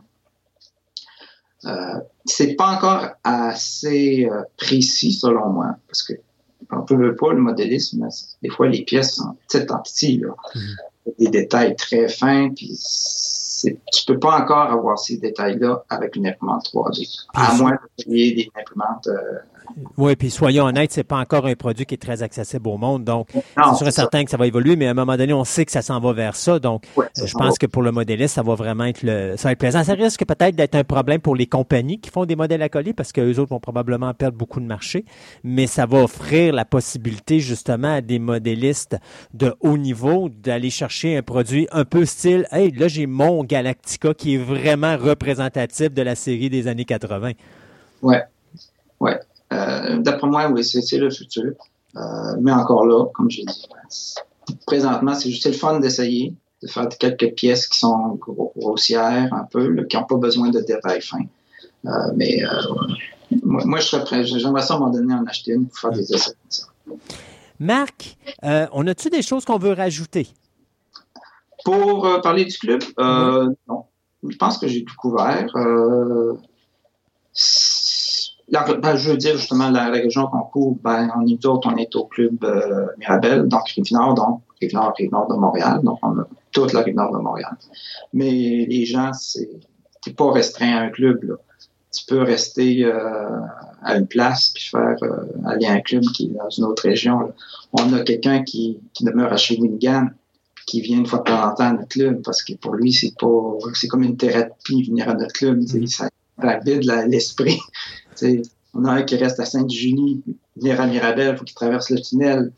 Donc, euh, t'es pas. Il s'agit de trouver la gang avec qui t'es bien. Puis Ouais. De toute façon, je, je vais en parler dans une autre chronique, euh, les clubs qui existent. Puis euh, vous allez pouvoir, si ceux qui s'intéressent, vous allez pouvoir trouver un club dans votre région, probablement. Puis euh, prendre contact avec eux, puis voir si c'est des gens qui peuvent vous aider à progresser dans le modélisme. Probablement que choisir un club, c'est comme choisir une merveilleuse épouse. Il faut que tu sois sûr de ta shot, puis après ça, ça devrait bien aller. Ouais, c'est ça. Hey Marc, un gros merci encore de participer à l'émission. Et puis, euh, le prochain coup, je pense qu'on va parler de c'est quoi être un modéliste. Donc, euh, on va inviter les gens à, à suivre Marc Sanson et ses chroniques sur le modélisme pour en apprendre plus sur ce milieu incroyable que qu'est justement le modélisme. Ben, je te remercie beaucoup, Christophe. Ça me fait plaisir. Donc, on se dit à la prochaine. À la prochaine. Bye bye.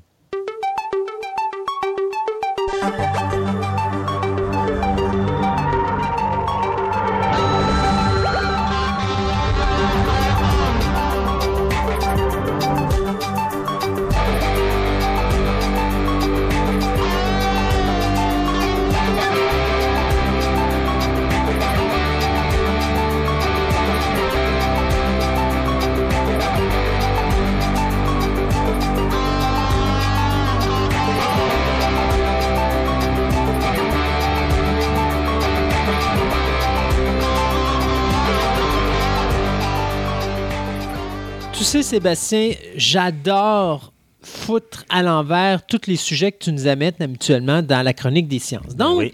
aujourd'hui, tu vas nous parler d'hybrides humains qui ont des cordes vocales artificielles et qui sont des lecteurs de pensée. On parle pas de Robocop, là, mais bon. Non, donc tu vas nous parler d'hybrides humains, tu vas nous parler de cordes vocales artificielles et tu vas nous parler de lecture de la pensée. Moi, celle-là m'intrigue un petit peu.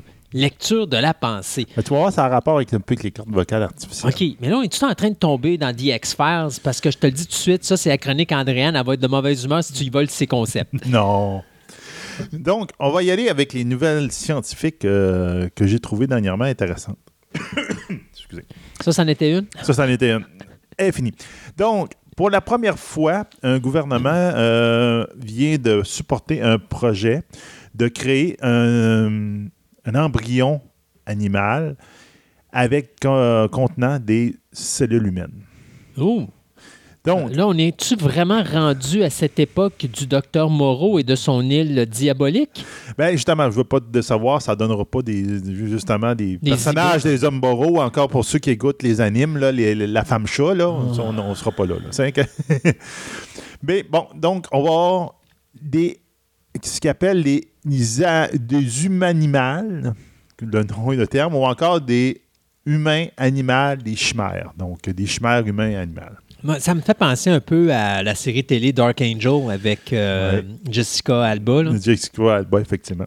Donc, euh, selon la, la revue Nature, le- un comité au du Japan Science Ministry ont signé un- une entente avec des chercheurs pour pouvoir permettre euh, la culture de pancréas humain à l'intérieur de rats ou de souris.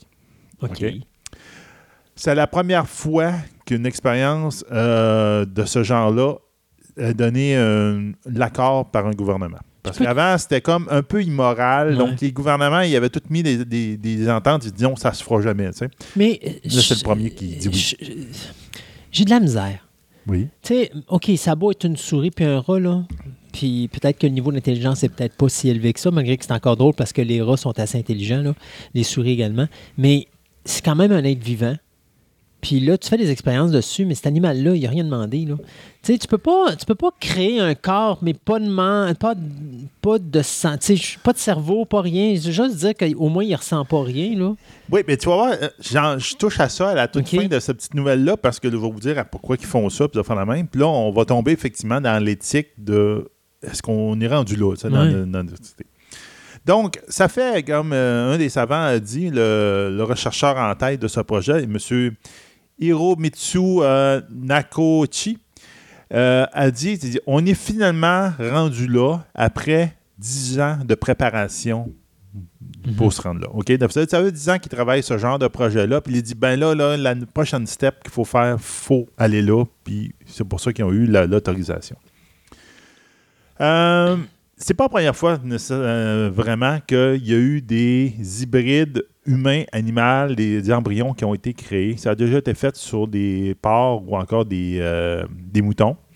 Mais le développement de l'embryon s'était arrêté après mm, quelques jours, quelques semaines. Donc, ils sont, ils sont pas rendus bien loin. Ils ont fait Ah, OK, ça marche, c'est beau, on arrête là. Mais le but d'emmener l'embryon juste de cette chimère-là jusqu'au stade de naissance, Mhm. c'est vraiment dernièrement, c'est qu'on est rendu là. Comme on, on a dit tantôt, ben, attendez-vous pas à avoir des femmes chats ou des enfants la même ou de l'île docteur Moreau ou encore, comme on disait, Dark Angel arrivé dans notre décor. On est loin de là. là. C'est vraiment Mais on pas dit qu'on est loin de là, mais on n'est pas si loin que ça. Oui, mais c'est parce que c'est pas le but. Non, c'est sûr. puis c'est pas le. C'est pas le but pas pour le ces gens-là. Mais tu es sûr qu'il y a quelque part un tweet qui a ça dans la tête. Il y a peut-être ça dans la tête, mais bon, on regarde, euh, la science n'est pas rendue là, on est tout le monde rendu d'autre. Donc, l'idée étant de plutôt créer des organes dans ces animaux-là qui vont être des parfaits matchs pour l'humain. Donc, tu fais ça, tu parles le pancréas dans, le, dans la- Mhm. et la souris, c'est pour faire des tests, mais l'idée, c'est probablement de faire la même chose sur des porcs pour que le pancréas du porc soit avec des cellules humaines, et donc tu peux faire une Une transplantation. transplantation, ouais. Parce qu'on s'entend que le, le porc, c'est ce qui est étrangement le plus proche de l'homme.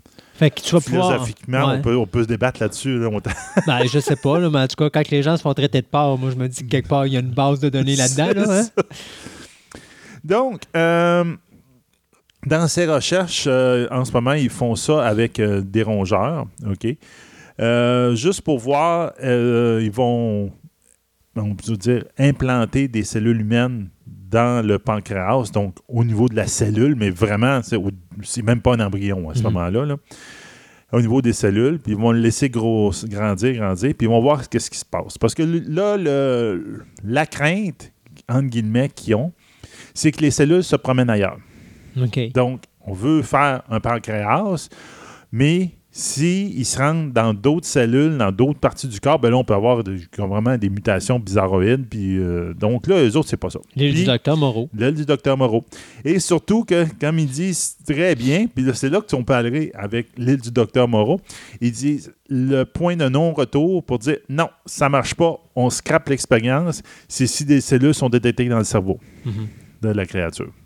Donc, si les cellules humaines ont migré jusqu'au cerveau, ils font on met ça au, euh, au brûleur, puis on recommence à zéro.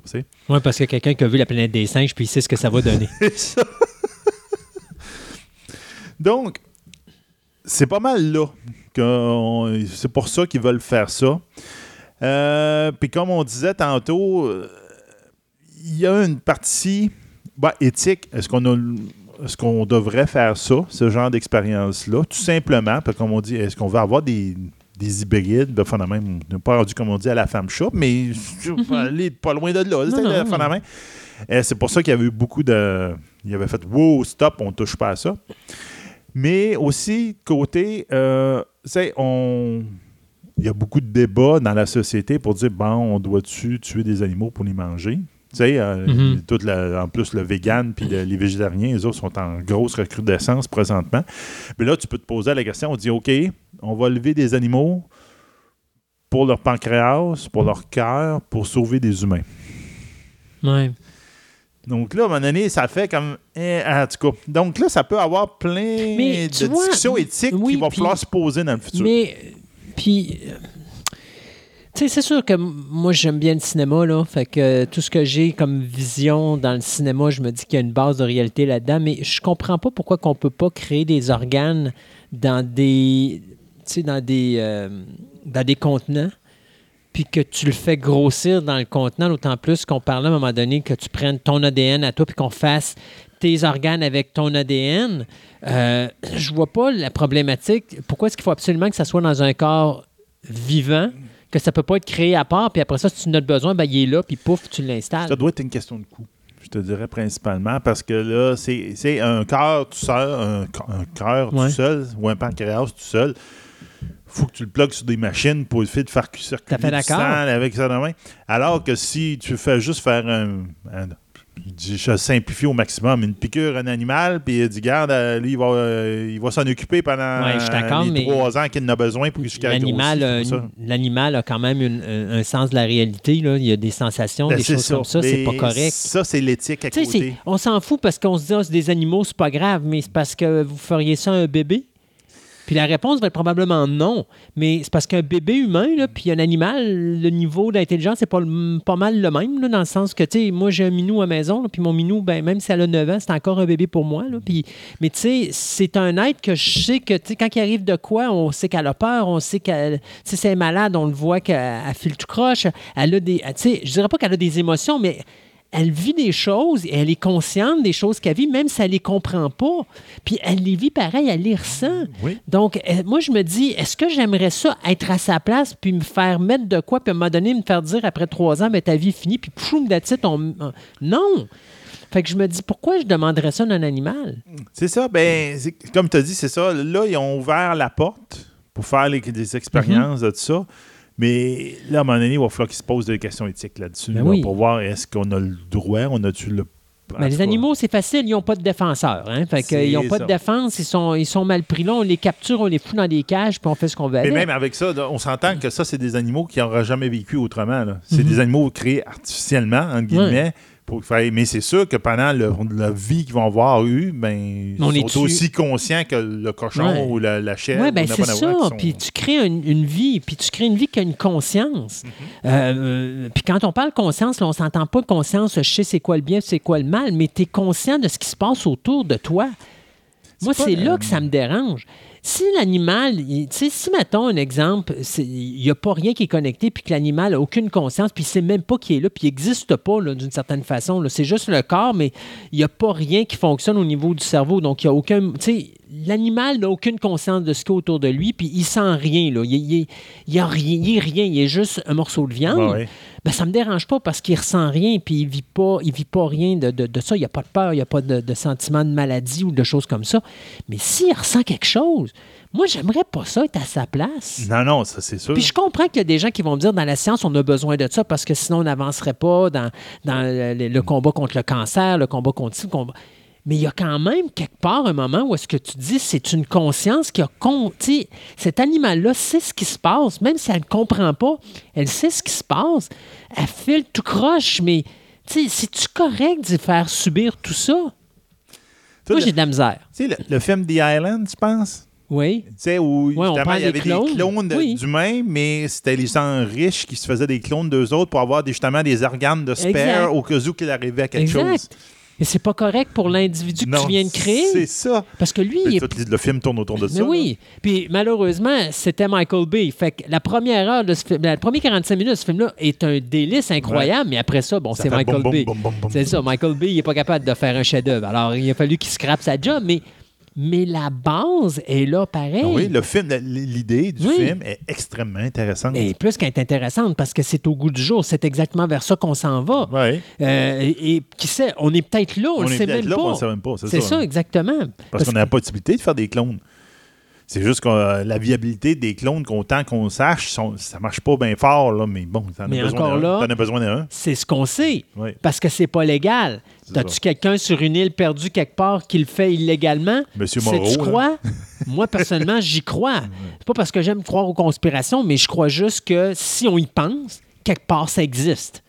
Ou si ça n'existe pas là, ça va exister à un moment donné. C'est ça. Donc, euh, c'est ça. Donc, on voit que Hmm. c'est une petite nouvelle, Ouais. mais il fait beaucoup de débats. Mais qui fait 12 minutes. On va essayer de parler des cordes vocales tout. Donc, euh, les cordes vocales artificielles pourraient un, un jour permettre à des personnes muettes de pouvoir parler. Ça, c'est le fun. Euh, on a tellement l'habitude de, par- de parler. Quand est-ce qu'on on- va mettre des cordes vocales au, au rat puis au. Ça, c'est pas là encore. Donc, on, on a tellement l'habitude de parler, puis qu'on ne s'aperçoit pas de la complexité Mhm. de, du geste. Tu sais, il faut que tu manipules ton larynx, les cordes vocales de manière très précise à- en fonction avec la bouche. Tout, la ça fait, tout ça fait C'est naturel. ça, puis nous autres, c'est très naturel pour avoir exactement le bon son, puis Mhm. la bonne tonalité ou le débit. Puis des fois, on débite trop, puis ça- je m'enfarge dans mes mots comme tantôt. Comme tantôt. Comme tout le C'est- temps. Comme tout le temps. C'est C'est ça. ça. Ah, je suis dans un laboratoire, je ne suis pas dans le public, c'est pas ça. Euh, Donc, qu'est-ce qui arrive justement quand il y a une blessure, une lésion, quoi que ce soit, aux cordes vocales ou encore au larynx? La personne perd presque instantanément la manière euh, de la parole, la Mhm. de la parole. Puis là, d'où vient l'idée de faudrait peut-être trouver un moyen pour les aider pour pouvoir avoir des cordes vocales artificielles qui seraient portables. Sais, dans le sens que ça soit facilement euh, utilisable pour pouvoir leur redonner le pouvoir de la parole. Donc, pour parvenir à un tel résultat, il y a plusieurs groupes de recherche qui ont mis des, au point des détecteurs qui Parce mesurent... Excuse-moi Oui, de te couper, mais présentement, les gens qui ont. Euh, Est-ce que tu as des gens, je te dirais pas muets, mais tu sais, as une espèce d'engin que tu mets sur la gorge, puis quand euh, ça bouge, ça, ça, ça sort le Oui. son de la machine. C'est ça. Est-ce que c'est des muets qui ont ça ou c'est des gens qui ont encore la possibilité de parole, mais qui ont une blessure à la gorge qui leur permet pas de sortir? C'est, souvent, c'est plus le larynx. prend- Donc, c'est pas nécessairement à la gorge, c'est plus le larynx ou encore la langue ou ça fait la même. C'est dans ce niveau-là qu'ils ont un problème. OK. Donc, les, les mouvements de la gorge, c'est un peu ça. Comme tu dis, effectivement, il y a des systèmes qui existent. Tu te mets quelque chose au niveau de la, la gorge, Mhm. puis ça transmet une partie de la, du- de la parole. son, ouais. Du son. Mais est-ce qu'une personne muette peut utiliser une machine comme ça? Euh, faut qu'elle Ben oui, mais il faut qu'elle sache comment parler. OK. C'est ça, c'est, une question d'interprétation des mouvements. Donc, si elle n'a jamais eu les mêmes mouvements que quelqu'un de normal, ça ne peut pas se faire. Mais elle peut être entraînée à le faire. à faire certains mouvements. Peut dire, tu veux faire un A, il faut que tu fasses ça. Puis là, elle, elle ajuste, puis elle dit, ah, c'est comme ça. Puis là, il faut qu'elle apprenne. Ouais. C'est différent. Donc, il y a des systèmes qui existent effectivement comme ça, qui ne sont pas portables. C'est des affaires que tu te mets sur la gorge, Mhm. un, gros, un, un gros gugus que tu te mets autour de la gorge, ou encore un espèce de collet. Ouais. même. Récemment, euh, une équipe euh, composée de M. Yi-Tian, Yi Yang, Tian Lingren. Tu vois, a- c'est tous des, Tu vas y arriver. Ouais, c'est tous des, des Chinois. euh, C'est des Chinois, des pas- ouais, ok. je pense que c'est des Chinois. Euh, qu'eux autres, euh, ils ont mis un prototype de corde vocale artificielle doté des, des capacités essentielles de l'émission des sons. Mais l'idée de eux autres, c'est de faire quelque chose de confortable. Donc, qui peut être porté de manière idéalement permanente et que la personne ne s'en aperçoit pas. OK?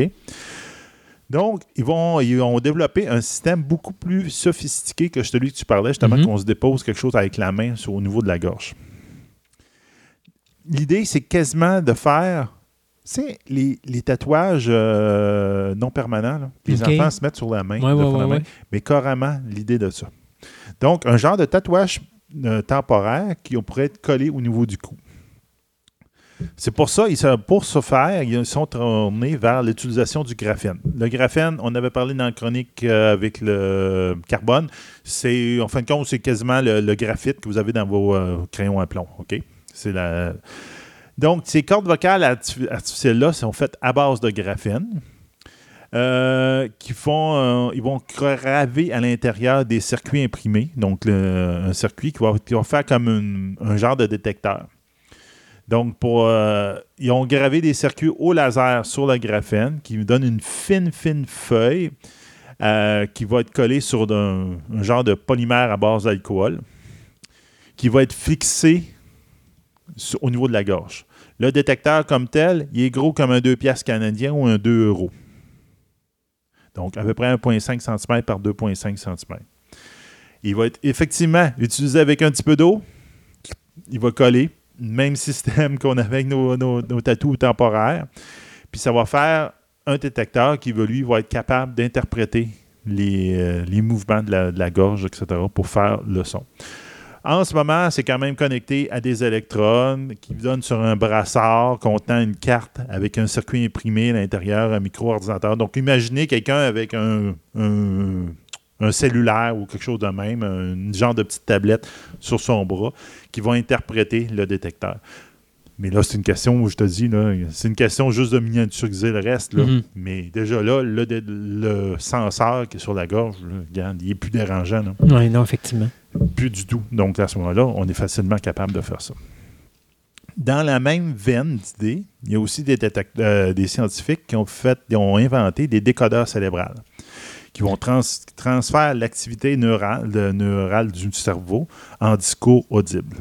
Ça, euh, il n'y avait pas quelque chose qui avait été fait pour, euh, mon Dieu, c'était... euh, mon Dieu, comment il s'appelait ce scientifique-là qui est décédé? Stephen Hawkins. Oui, c'est ça, exactement. C'est pas. je pense que Stephen Hawkins, si je me rappelle bien, c'est soit des mouvements de la gorge ou de ses mains. C'est des mouvements de certains mouvements de son corps qui faisaient les. Lui, justement, il avait appris un nouveau système, là, Oui.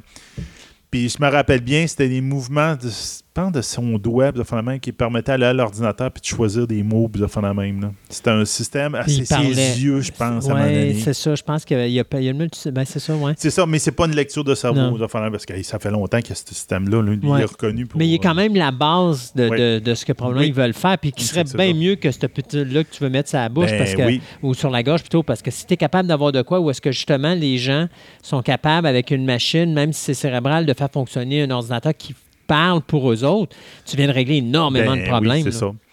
Donc, euh, il y a beaucoup de scientifiques qui travaillent sur ce système-là. Euh, puis ils ont fait une percée dernièrement, puis ça a fait un exploit sans précédent. Donc, c'est vraiment, c'est l'idée de convertir un mélange complexe d'informations envoyées à partir du cerveau à les parties du corps pour faire la parole. Imaginez, justement, c'est, on disait tantôt, euh, larynx, langue, bouche, Mhm. Euh, corde vocale, tout bouge en même temps. La, la puissance du, de, de l'expiration de du- Ouais, l'air qui sort. ouais. Tout ça, c'est un signal qui est envoyé pour faire un son. Ah, tu sais. Mhm. Donc, c'est très, très, très complexe. Donc, c'est l'idée d'essayer d'interpréter ces affaires-là qui est extrêmement complexe. La tâche est vraiment pas facile, mais des chercheurs de l'Université en Californie de San, Diego- euh, San Francisco se sont lancés dans l'exploration du schéma dans le cerveau pour pouvoir lancer ces signaux-là. Euh, donc, l'idée de créer un discours artificiel à partir de signaux neurologiques. Mais selon les chercheurs, il existe encore plusieurs, il y a beaucoup de manières de y arriver. C'est soit que tu interceptes chaque signal. Donc, j'intercepte le signal pour la langue, puis j'essaie de l'interpréter. Envoyé un signal pour les larynx, j'essaie de l'interpréter. Ou encore, tu prends le message complet au départ, puis là, tu essaies de le décoder. C'est pas nécessairement évident. Non. Donc, euh, l'Université de, Columbia, eux autres, ont, ont pris un- une approche complètement différente de toutes les autres, puis ont pris vraiment le signal brut euh, à, à la base. Leur, méth- leur méthode permet de reconstruire les mots d'une syllabe en, les- en se basant directement sur la perception du cerveau des sons euh, parlés dans le cortex. Selon les chercheurs, le discours dit synthétique, produit de cette manière, pourrait être compris hmm, de trois quarts du temps. À peu près 75% de succès, mettons. Cependant, euh, transformer ces mots-là, euh, puis les interpréter, c'est c'est deux choses Mhm. différentes, c'est bien difficile. L'objectif de longue date est de créer une technique permettant de restaurer la communication aux, pa- aux patients incapables de parler, pour soit de raisons de problèmes neurologiques comme un AVC, ou encore qu'une certaine maladie comme des cancers. Donc, ça, c'est leur premier. Mais il y a une nouvelle technique. Ça, c'est une des, techniques qu'ils veulent essayer de faire. Mais il y a une autre technique qui a été basée sur des recherches antérieures par une équipe du UCSF. C'est un institut aux États-Unis, je me rappelle bien.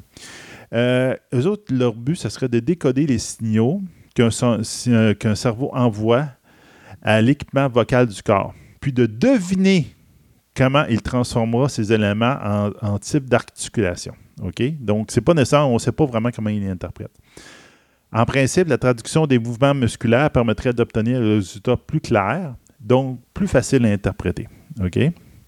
C'est plus précis.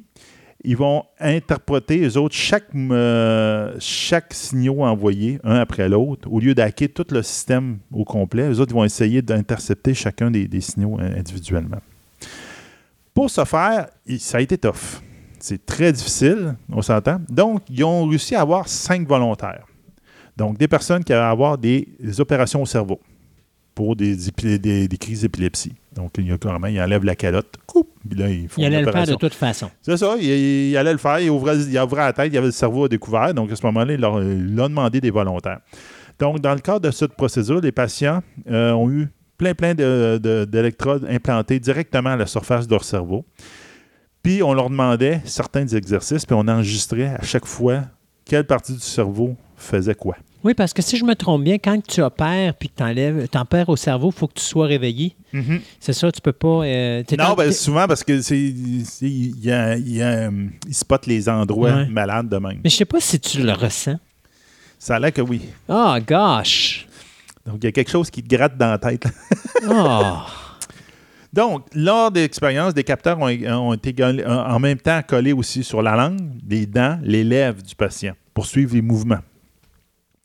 Une fois que tu- tous ces éléments-là étaient connectés, le sujet avait des centaines de mots et de phrases à dire. OK? Ainsi que certains nombres de passages de contes célèbres, donc entre autres La Belle au Bois dormant. Il leur faisait lire La Belle au Bois dormant. Euh, afin d'exclure les signaux éventuels résultant de l'écoute de sa propre voix. Donc, on s'entend que le cerveau, tu parles, tu t'entends, tu peux essayer de... Donc, tu as un feedback. Tu as un feedback loop. Comme- Donc, tu peux influencer ton propre signal dans ton cerveau avec ça. Donc, il y en a un des, un des patients que lui, au con- il faisait, il récitait ce qu'il allait dire dans sa tête, puis avec. Il faisait les mimiques de parler Mhm. sans émettre de son. Puis après ça, il redisait la même phrase, mais avec le son. Pour voir la différence. Pour voir s'il y avait une différence, pour voir s'il y avait, il y avait un bruit de fond qu'il fallait qu'il enlève. Donc, ça a permis de générer plein, plein, plein, plein de choses qui ont été toutes émises dans un algorithme pour essayer de re- remettre la voix en, en- son. Donc, avec toute cette carte de mouvement-là, puis la liste de sons et des signaux qu'ils ont fait la main, ils ont été capables de brancher des, des électrodes sur des, des patients, puis essayer de leur faire mâcher à la machine des mots et de leur faire sortir des, dialogues.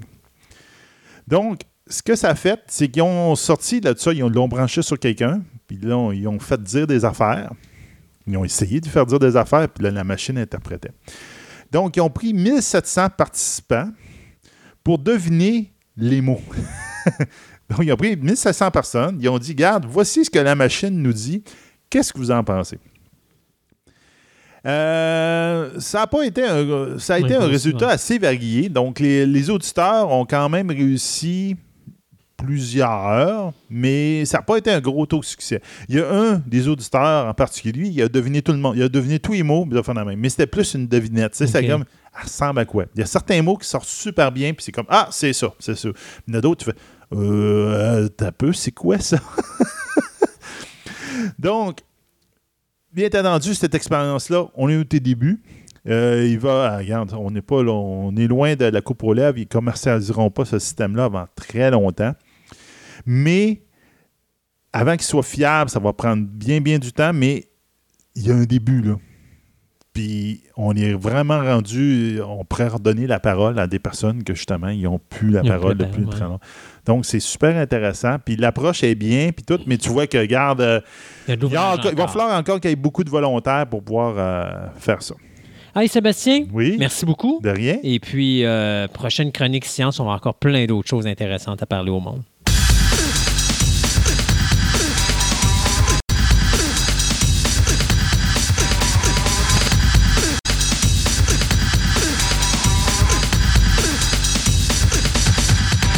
Segment de nouvelles vous est présenté par TPM et Collection, la boutique idéale pour nourrir toutes vos passions. Qu'il s'agisse de timbres, monnaies, cartes de sport, cartes Magic, des figurines, du comic book, voire même des cartes Pokémon, TPM et Collection a décidé de se réunir à un seul endroit afin de vous donner le meilleur service possible. Vous pouvez aller voir leur local au centre commercial Fleur de Lys au 550 boulevard Wilfrid Amel, Québec, ou tout simplement aller visiter leur site web à boutique-tpm.com.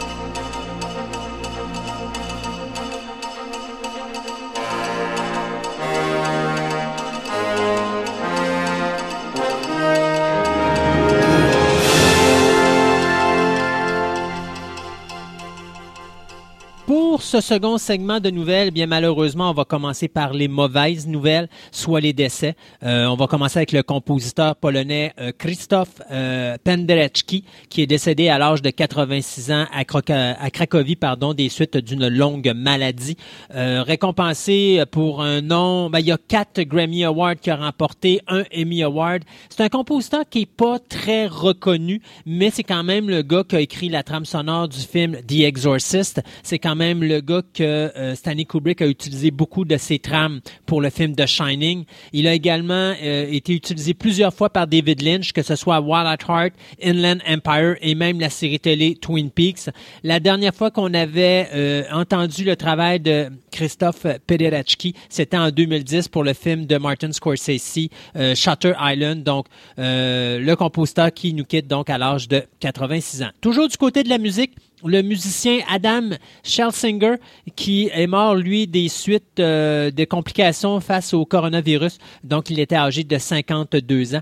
Euh, Schelsinger, c'est un gars qui euh, a écrit plusieurs musiques pour différents films, dont There's Something About Mary, Shallow Hall, euh, Ice Age Continental Drift, Josie and the Pussycats, Music and Lyrics, Two Week Notice, et il a écrit plus d'une centaine de chansons pour euh, le film My Crazy Ex-Girlfriend, et il a également écrit la chanson thème du film That Thing You Do euh, de Tom Hanks. Donc, euh, encore là, c'est un gars qui a reçu beaucoup de nominations au niveau des Emmy pour son travail avec Sesame Street.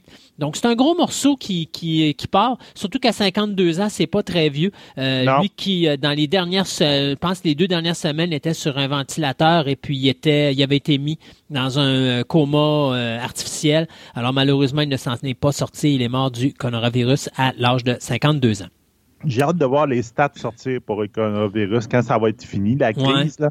Parce que encore là au Québec, même on est à 90% c'est des personnes de 70 ans et plus. Là, Ouais. Mais j'ai l'impression de plus en plus que Ben, écoute, les, on- stats vont, les stats vont changer après. On voit beaucoup de choses sortir en Europe, là, des, des enfants de 5 ans, 13 ans, 16 ans, là, de ceux que je vois passer. Donc là, il y a des jeunes qui commencent à sortir, justement. Euh, parlant de jeunes, euh, ça, c'est le choc. Logan Williams, le petit kid de 16 ans qui faisait le jeune Barry... euh, voyons, le nom m'échappe. Barry Allen. Barry Allen dans la série de Flash, merci beaucoup, euh, décédé à l'âge de 16 ans d'une façon soudaine. Il n'y a rien qui est révélé sur la façon qu'il est décédé.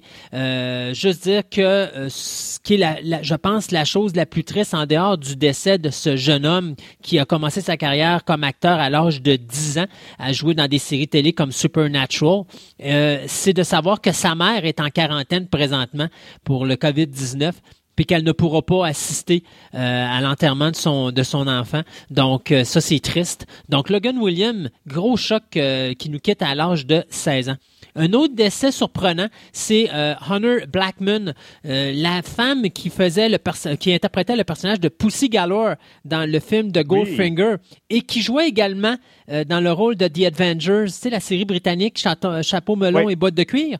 C'est elle qui faisait le personnage féminin principal. Donc, cette jeune femme euh, de l'époque est décédée le 6 avril dernier à l'âge de 94 ans.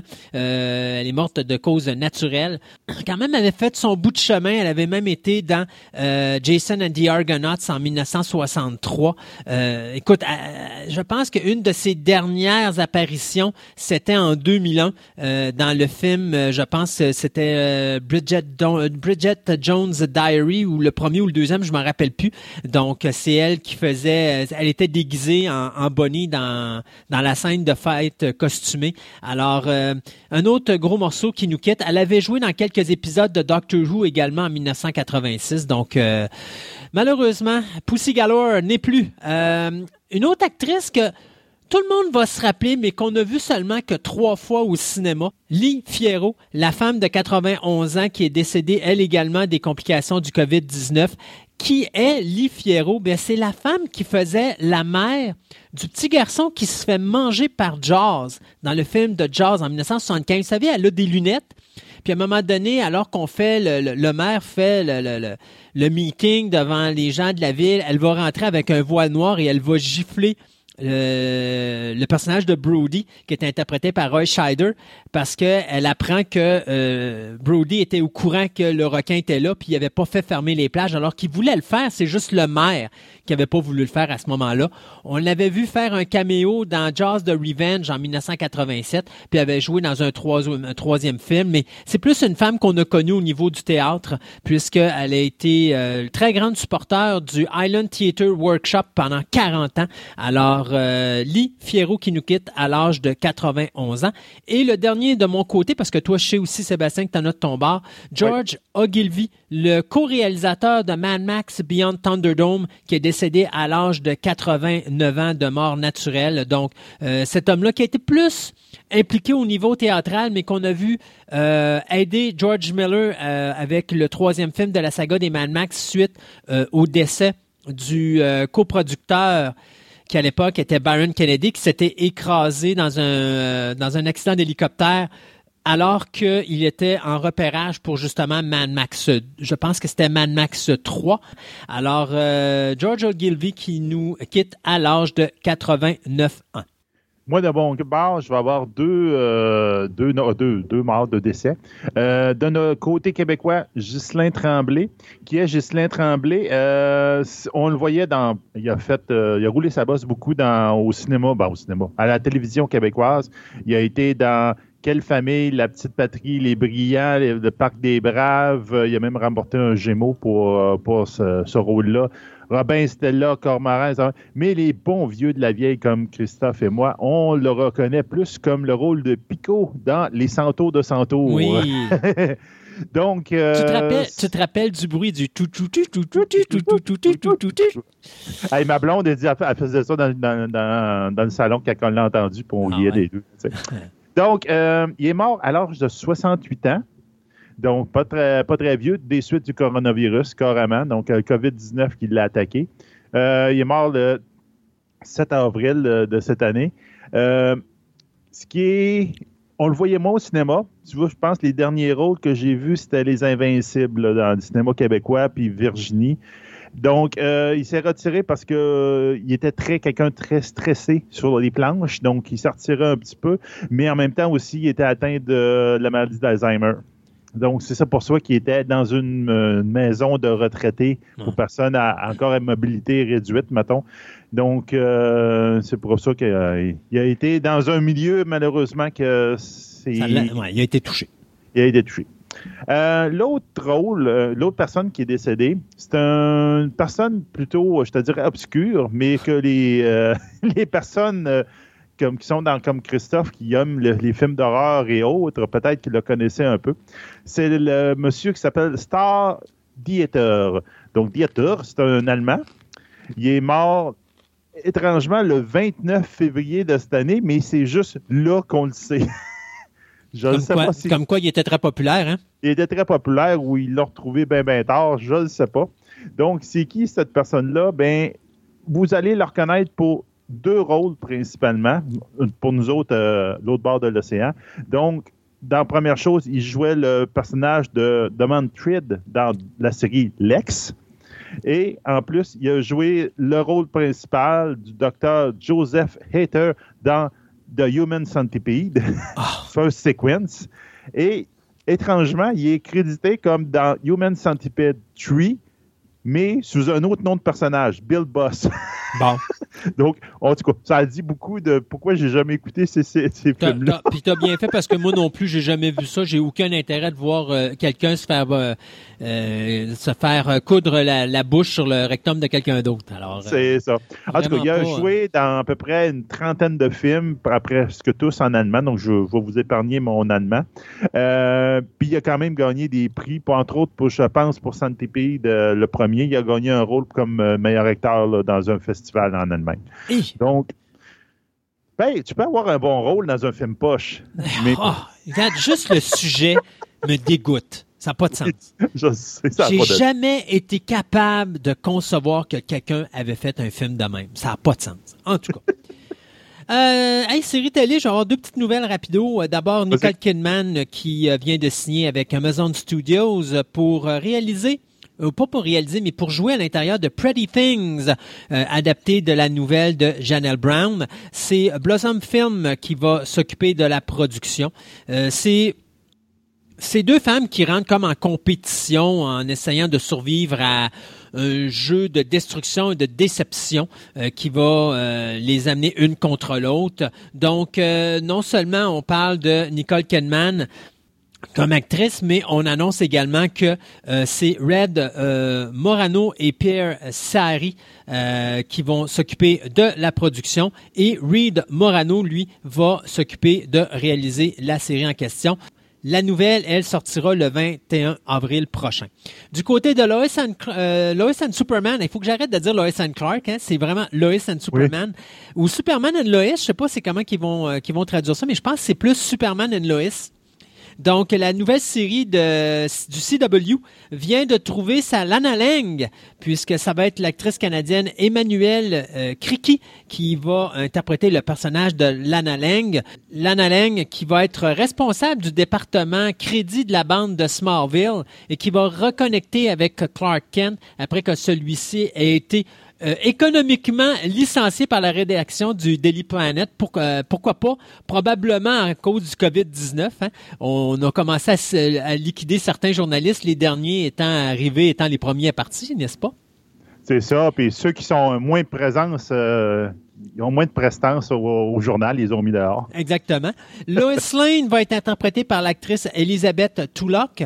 Euh, bien sûr, Superman est interprété par l'acteur euh, Ty- Tyler Hoechlin. Et on vient également de signer Eric Valdez qui va interpréter le mari de Lana Lang. Donc, ça- Superman and Lois, ça s'en vient. hein. c'est l'automne prochain, euh, si je me trompe pas. Donc, euh, bien hâte de voir ce que ça va donner. Première série télé de Superman depuis Lois and Clark, si je me trompe pas. Ah non, ben oui, officiellement Lois and Clark parce que Smallville c'était Clark Kent plus.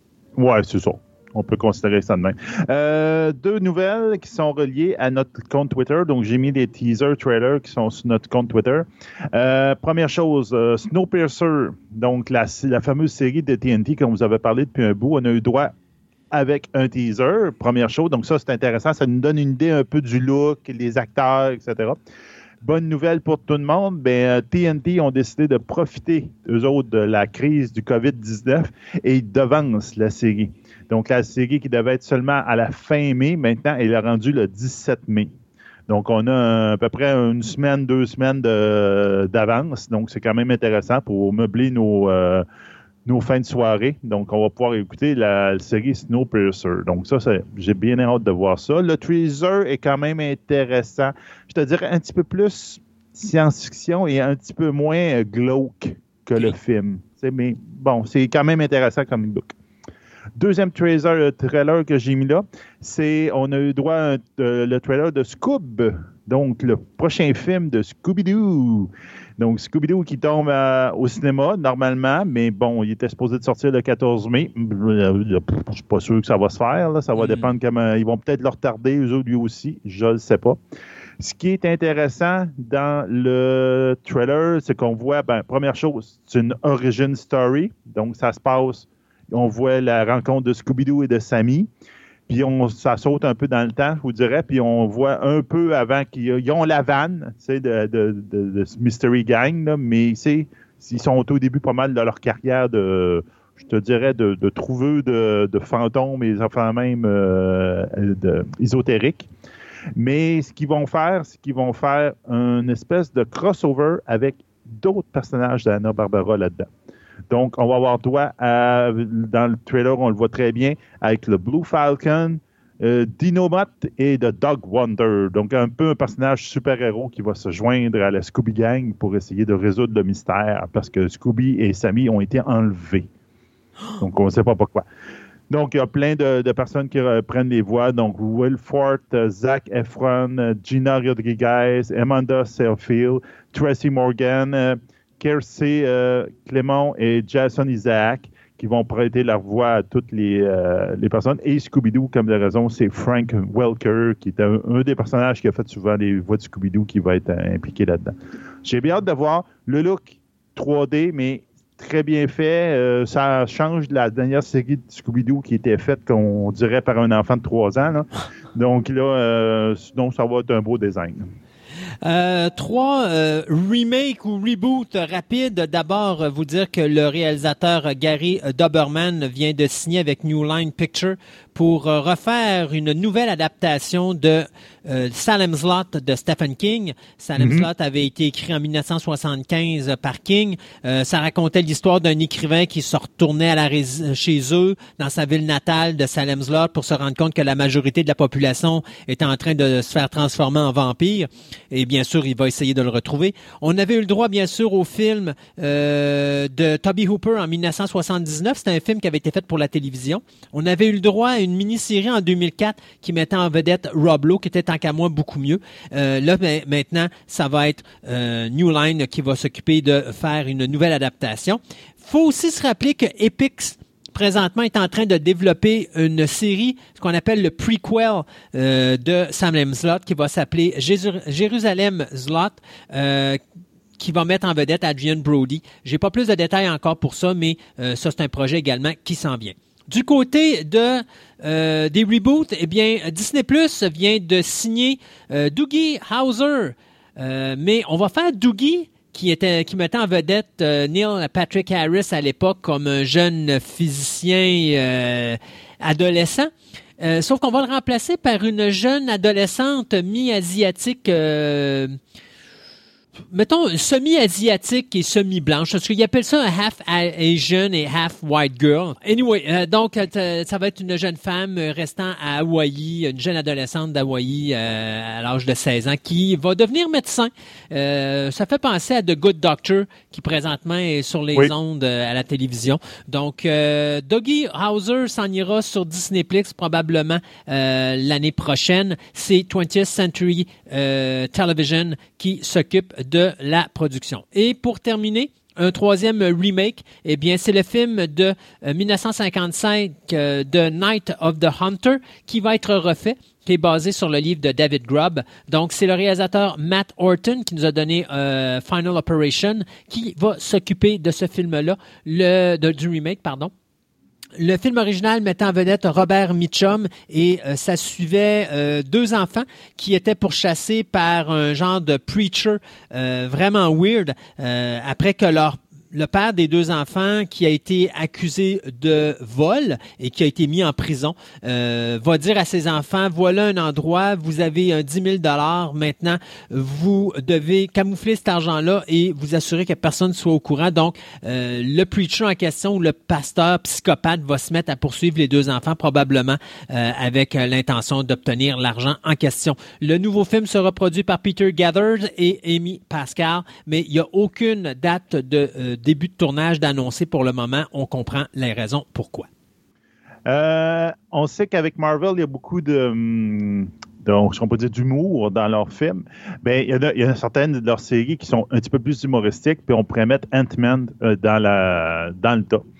Et présentement, on a annoncé que la personne qui va être en arrière du script, euh, donc du scénario de Ant-Man 3, qui était annoncé, euh, ça va être euh, Monsieur euh, Jeff Loveness, qui était en arrière de, euh, de l'écriture et de la production de Rick and Morty. Donc, on va voir l'humour de Rick and Morty dans Ant-Man 3 et je pense que c'est une excellente idée parce qu'on Rick and Morty, on parle d'un savant un petit peu fou qui arrive toutes sortes d'affaires avec ses inventions et autres. Ça pourrait fitter avec l'univers de Ant-Man 3. On verra bien ce que ça va donner. Ça va être vraiment intéressant. Puis donc, à ce moment-là, on s'entend que le directeur euh, de base qui était euh, Peyton Reed va revenir avec en arrière de Ant-Man. Celui qui est en arrière de Ant-Man 1 va revenir avec Ant-Man 3. Puis euh, c'est comme de raison, les deux acteurs principaux, Paul Robb et Evangel Lilly, sont confirmés qu'ils vont jouer là-dedans. À savoir s'il va y en avoir d'autres des anciens personnages qui vont revenir. C'est bien possible. Initialement, c'était annoncé pour 22, 2022, mais garde, là, il n'y a plus rien de sûr. On ne sait plus les dates, puis on verra bien.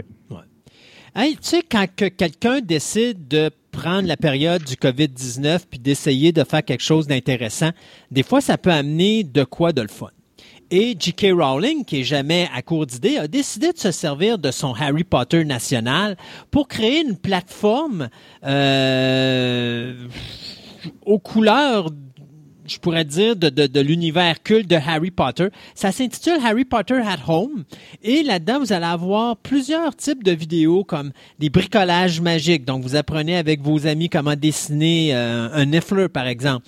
Il y a des articles amusants, des quiz, des puzzles, plein d'autres choses. Donc, euh, il y a un site qui va promettre plein de choses intéressantes et c'est quelque chose que euh, Rowling a annoncé là qu'elle allait mettre ça à la disposition des euh, des professeurs et des parents pour permettre justement aux enfants de pouvoir passer leur temps à la maison sans trop s'ennuyer. Alors Harry Potter at Home, vous allez cliquer ça, vous devriez tomber là-dessus et en plus J.K. Rowling vient d'annoncer que euh, elle va envoyer aux professeurs ou elle va mettre à la disposition des professeurs les sept livres de la saga pour qu'elles puissent que ces livres-là puissent être lus d'une façon virtuelle aux enfants. Donc, il y aura possibilité soit d'écouter les professeurs faire de la lecture à leurs jeunes enfants, ou encore, ce sera possible via euh, Audible euh, d'écouter le premier volet de Harry Potter euh, à l'école des sorciers. Donc, c'est gratuit présentement, je pense, sur le site de Audible.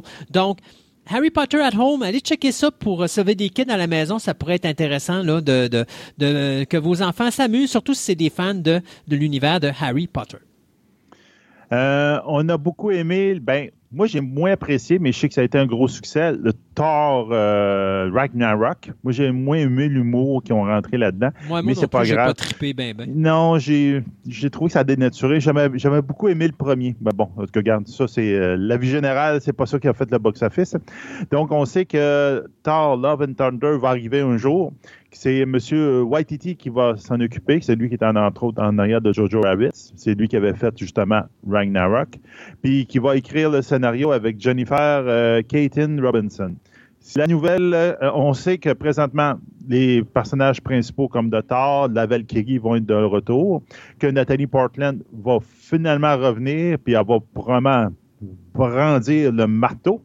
Mais l'affaire intéressante qui vient d'arriver, c'est que c'est Christian Bale qui va jouer le méchant. Donc, Christian Bale qui fait son. Il vient de mettre le pied dans l'univers de Marvel après avoir joué euh, Batman. Donc, euh, aucun rôle en ce moment. Ça va être le protagoniste du film. On, il y a des grosses spéculations qui parlent qu'il pourrait peut-être jouer Balder the Brave. Qui est Balder? mais Balder n'est pas un vilain. Ben, c'est sûr que j'ai lu un petit peu sur le personnage. Puis Balder est basé sur le dieu euh, norse qui s'appelle Bard. Puis c'est le demi-frère de Thor. Puis il est comme de son bord, mais j'ai pas lu toute l'histoire. Peut-être qu'il y a un moment donné qu'il y, a quelque chose. Là. Mais il faut dire que en ce moment, dans les films, ben, Asgard est presque tout détruit. Ben, il a détruit Asgard. Donc, c'est peut-être par rapport à ça, peut-être qu'il y a certains Asgardiens qui sont pas de bonne humeur contre Thor avec les décisions qu'il a prises. Puis tout. Je sais pas. Moi non plus. Puis de toute façon, on s'entend que le prochain. très gros oui, parce que le prochain Thor, en plus, c'est le Thor féminin. Euh, c'est Chris Hemsworth qui, fait euh, qui fait je pense. Ouais. Bon, on le voit pratiquement, on le verra pratiquement pas. C'est Nathalie Portman qui revient puis qui va faire Jane Foster puis qui va faire le Thor dans celui-là. Donc, je comprends pas pourquoi que Baltar serait un vilain. Il n'a jamais été, dans ma connaissance, un vilain. Il a toujours été un, des trois associés à, à, Thor. Donc, euh, avec les disciples. Donc, je ne sais pas. En tout cas, ça, c'est, c'est des spéculations. Donc, c'est des fans qui spéculent sur peut-être l'histoire puis le phénomène de se connaissent des personnages. Là. Donc là, je ne rentre pas là-dedans, je ne suis pas expert. Mais j'aime bien le fait que Kristen Bale va être le méchant. Ça, va ça peut être intéressant. C'est sûr. Euh, tantôt, je vous parlais d'Harry Potter at Home. Euh, le site, c'est euh, wizardingworld.com. Euh, W-I-Z-A-R-D-I-N-G W-O-R-L-D.com. Donc, si des fois les parents, vous voulez aller checker ça, euh, il y a les liens pour aller sur le Harry Potter at Home. ça vaut vraiment intéressant. Moi, je trouve que c'est intéressant. C'est une bonne idée, surtout pour les enfants s'ils sont pognés à la maison. Moi, je vais finir de mon côté. Je te laisserai une autre nouvelle après, mais euh, je vais finir de mon côté au niveau des nouvelles avec le fait que notre actrice favorite, Amber Hart, euh, risque euh, d'aller en prison. Parce que vous savez tous que elle et Johnny Depp se sont mariés et ils ont divorcé. Il y a eu une grosse querelle d'ailleurs entre les deux. Le divorce, si je me trompe pas, ça s'est fait en 2016. Puis à un moment donné, Madame euh, Amber Heard, a décidé de dire que Johnny Depp y avait donné deux yeux au noir, qu'il la battait, qu'il la frappait et tout le kit. Et euh, Depp là-dessus a décidé de lancer une, euh, poursuite de 50 millions de dollars en défamation parce qu'il dit j'ai jamais frappé ma femme, j'ai jamais abusé de ma femme. Et là, on vient de découvrir que, oups, c'est peut-être vrai qu'il l'a jamais battu. Et si c'est le cas, Amber Heard ferait face à des possibilités de faire de la prison pour un à trois ans parce qu'elle a fait un faux témoignage aux policiers.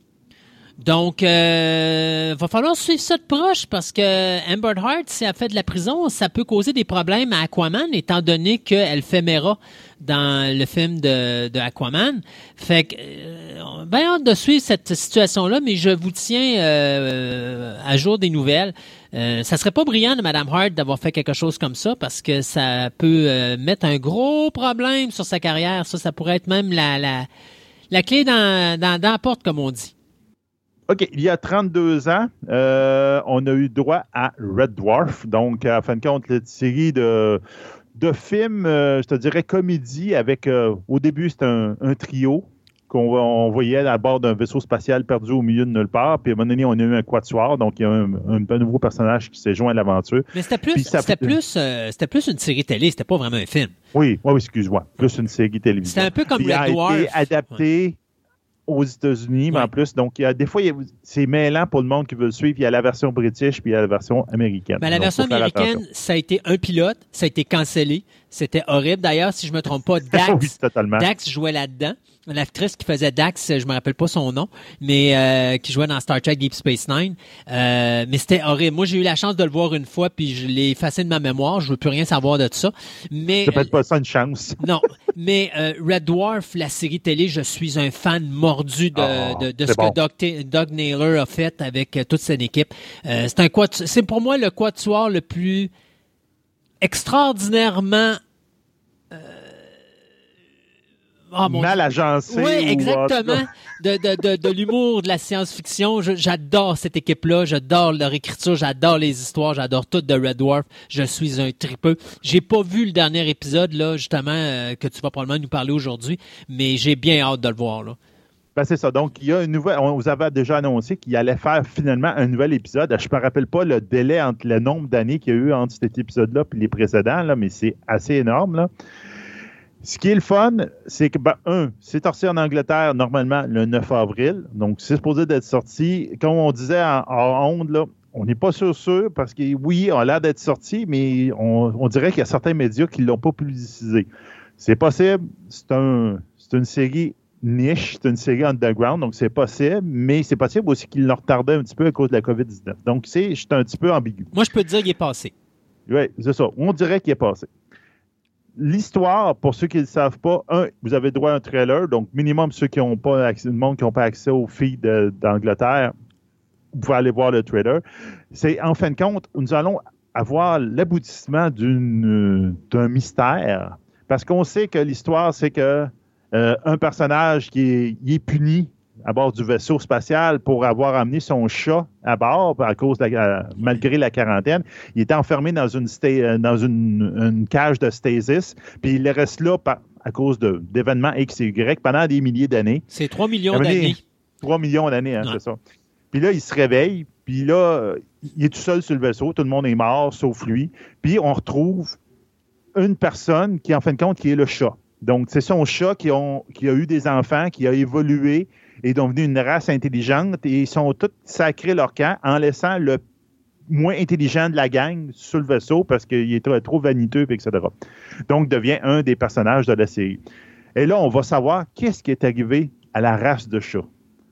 Donc, c'est là, c'est ça l'histoire Promised Land, c'est carrément, on retrouve la race de chat. Et qu'est-ce qui est arrivé à cette race de chat-là qui, en théorie, sont supposés de prendre l'humain en question, qui les a sauvés, parce qu'ils uh-huh. les a comme sauvés, être le Dieu.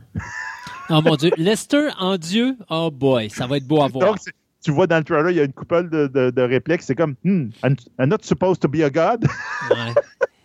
Donc, on, ça va être ça l'histoire de, de, choses. J'ai bien hâte d'avoir ça. Je vais m'arranger pour mettre la main là-dessus. J'ai moi aussi, en lisant ma nouvelle, j'ai fait c'est vrai, c'est passé il y a quelques jours normalement, donc il faut que j'aille le chercher. Euh, on s'arrête le temps euh, de quelques chroniques et on vous revient en fin d'émission avec notre table ronde et Sébastien va nous parler, ou on va compléter un segment dont on a déjà parlé à un moment donné concernant les droits d'auteur.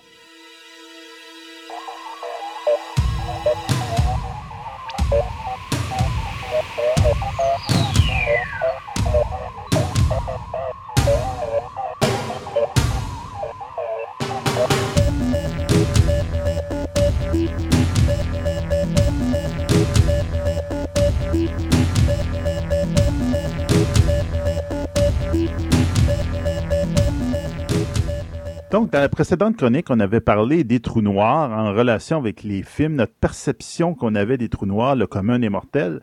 Donc, on avait parlé du film Black Hole de 1976. Donc là, on s'en va un peu plus à nous, dans les années 2000, au début des années 2000, même un, peu, un petit peu plus loin, avec euh, le film de J.J. Abrams sur Star Trek. Donc, euh, François, allô? Oui, bonjour Sébastien. Donc, on s'en va un petit peu plus dans un petit peu plus dans le moderne, mais on est pas tout à fait là encore. On n'est pas encore dans la, parfaite, la perfection. Non, c'est ça. que, on, se rappelle, comme on a vu là, avec Black Hole, qu'on avait une espèce de vortex cosmique qui était là dans l'espace, puis qui aspirait tout. Puis on a vu que c'était pas vraiment un vortex, puis ça aspire pas vraiment C'est pas ça que ça fait.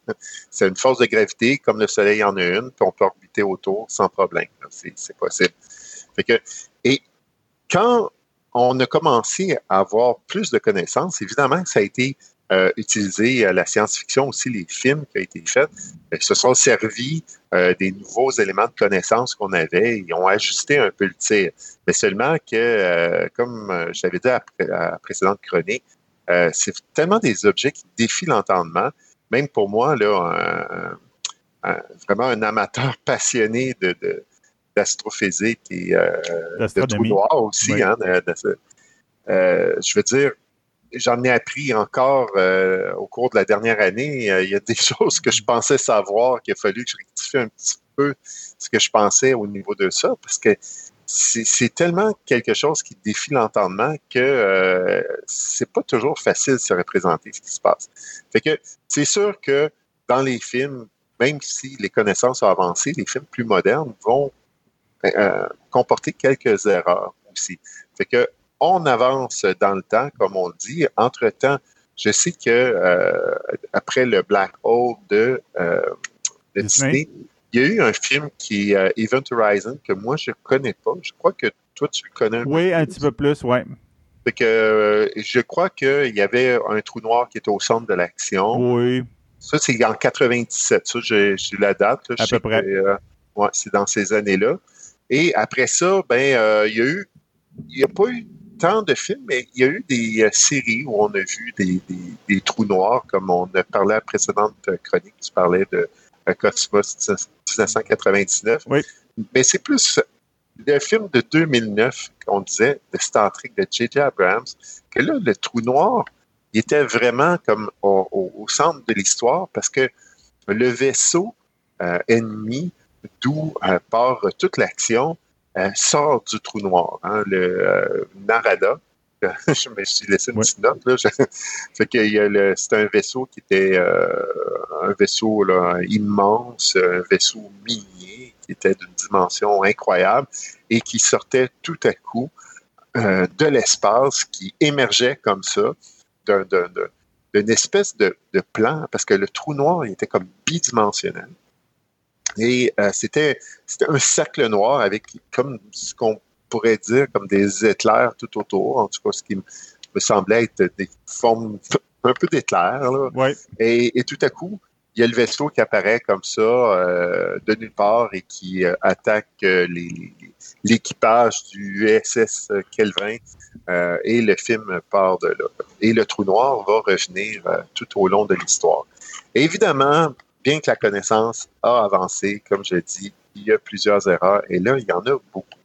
Fait que, et la première erreur, si on prend la scène du début, là, le trou noir bidimensionnel, j'en ai glissé un mot, là, c'est pas bidimensionnel. Là, on avait une espèce de vortex, on avait une troisième dimension avec The Black Hole, hein, le film de Walt Ouais. Disney. Après, le, le- le- l'entonnoir.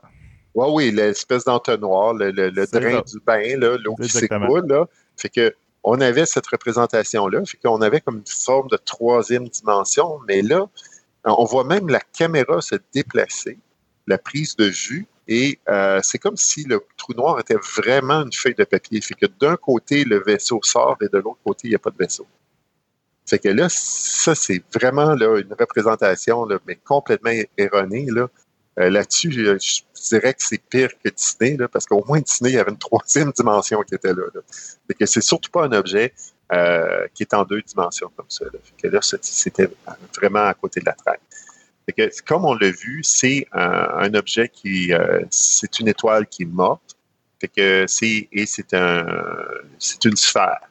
Fait que si on veut, c'est un trou. Qu'on on va voir, euh, quand on regarde un trou noir, on pourrait voir par exemple un cercle noir. On on verrait pas le, de troisième dimension parce qu'il y a vraiment aucune lumière qui s'échappe de là. Fait qu'on verrait un cercle noir dans l'espace. Mais de peu importe de quelle direction qu'on regarde, on voit toujours le même La même même forme. cercle. Le même oui, cercle. la même dimension. Fait que c'est, c'est, c'est une sphère. c'est surtout pas un plan comme on dit. Fait que ça, c'est une, c'est une première chose.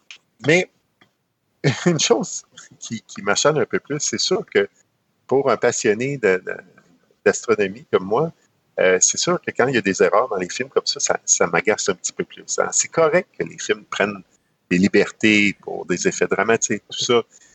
Mais à un moment donné, Il y a un minimum. oui, il y a comme un minimum à respecter. En tout cas, sinon, quand, quand les gens connaissent un peu, ils ont, ils ont des notions comme ça, c'est, ça irrite un peu. Là. Oui, je suis d'accord. que, et là, un des problèmes qu'il y a, c'est les, les histoires de bombes à matière rouge. Fait que là, il y a un, un concept qui est, qui est introduit, là, la matière rouge. C'est une nouvelle forme de matière, je ne sais pas trop. En tout cas, bref, ça fait référence à aucune chose qu'on connaît. Mais admettons, et c'est là la science-fiction, admettons qu'on accepte cette histoire-là euh, de matière rouge. Et là, on voit qu'ils forment avec une bombe de matière rouge, ils forment un trou noir à partir d'une planète. Ouf! on en a parlé à la dernière chronique. Si on faisait un trou noir avec la Terre, ça serait la grosseur d'une bille. Qu'il y a comme de la masse qui, qui manque là, un peu. Là. Ouais, c'est ça. La matière rouge, mettons, est très dense. Ouais, ben c'est ça. Il y a comme, euh, sais, dans le fond, pour faire un, un- un trou noir, euh, on partirait au moins d'une étoile, là, puis pas d'une planète. là. Puis en plus, il faut oublier la scène où on voit la, la planète s'écraser sur elle-même, tout simplement. Euh, parce que quand un trou noir se forme, euh, la matière, parce que là, c'est, ça va être infiniment dense là, au centre. là. Oui. Fait que la matière, c'est comme la chute que je parlais dans la dernière chronique. hein. Si on se représente une chute, on est en train de, nager euh, dans la, rivière euh, Niagara. Quand on arrive près de la chute, euh, d'un coup, tu sais, dans le fond, quand on arrive sur le bord de la chute, on est comme euh, drainé euh, par la force du courant puis par la chute. Ben, c'est ça. Le point là, au centre, la singularité qu'il appelle, il faut voir ça un petit peu comme la chute, la force de gravité que là, là c'est vraiment d'une puissance incroyable. Ce qui fait que la matière qui est là va être attiré vers le centre à des vitesses proches de celles de la lumière. là. Fait que c'est vraiment, euh, ça se passe pas comme on l'a vu dans le film là, où ça fait juste euh, ça fait juste tomber vers euh, vers le centre puis s'effondrer. Euh, au contraire, c'est très violent, ça se passe très rapidement et il y a un effet rebond qui est fait et l'étoile explose.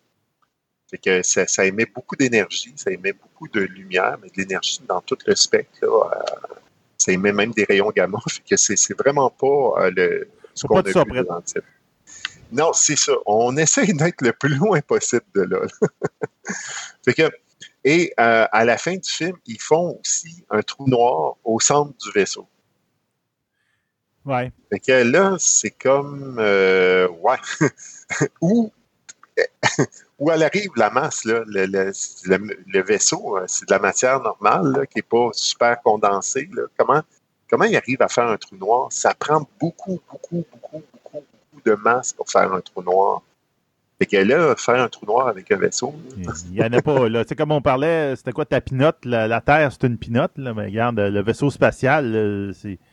C'est même pas une tête de peigne, c'est plus petit que ça, puis c'est- Ben, et c'est là que moi, je suis prêt à acheter le- le- toute l'histoire bon, de matière rouge. OK, c'est correct.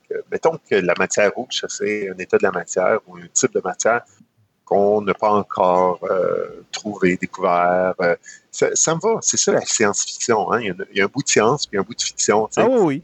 Mais là, on a des connaissances sur les trous noirs. Puis en, en 2009, euh, on, on- on a suffisamment de connaissances pour voir que ça, c'est pas comme ça que ça se passe.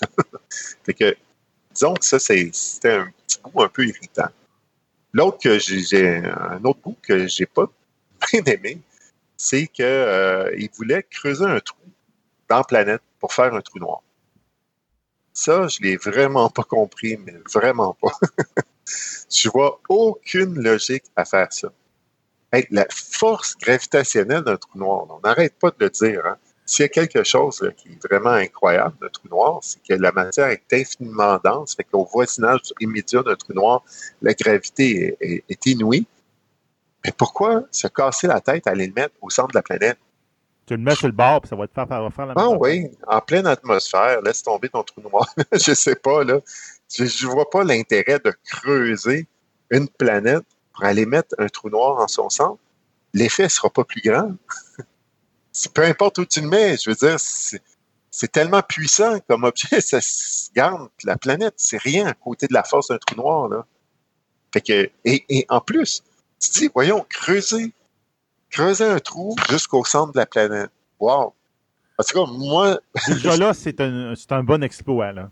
ben oui, parce que je veux dire, toute la pression du matériel alentour du trou qu'on essaye de creuser, ça va toujours chercher à refermer le, trou en question. Oui, oui. La lave et tout, ils vont, vont Ben oui, tout on- au fur et à mesure. On perd notre temps. on perd. je veux dire, pourquoi tu creuses un trou?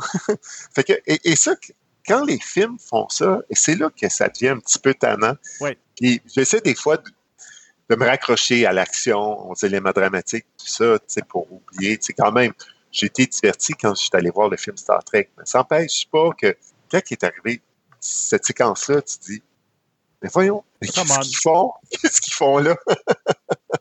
fait que ça, c'est c'est comme vraiment quelque chose là, euh, qui était euh, qui est à oublier là, parce que ça emmène, ça emmène à rien. Là. Ça ne se tient pas du tout. Euh, une autre chose que euh, qu'on a vu dans ce film-là, on parlait d'une explosion de supernova, puis que l'explosion de la supernova euh, allait menacer la galaxie. Une galaxie, là. je ne sais pas Ouais, si c'est la nôtre ou une galaxie Une autre, euh, lointaine, là. je ne me rappelle plus des détails. Là. Une galaxie Oh. far, far away. oui, exactement, a long time ago. Ça. On parlait de d'une supernova qui allait, que son explosion allait menacer une galaxie. Bon. Encore là.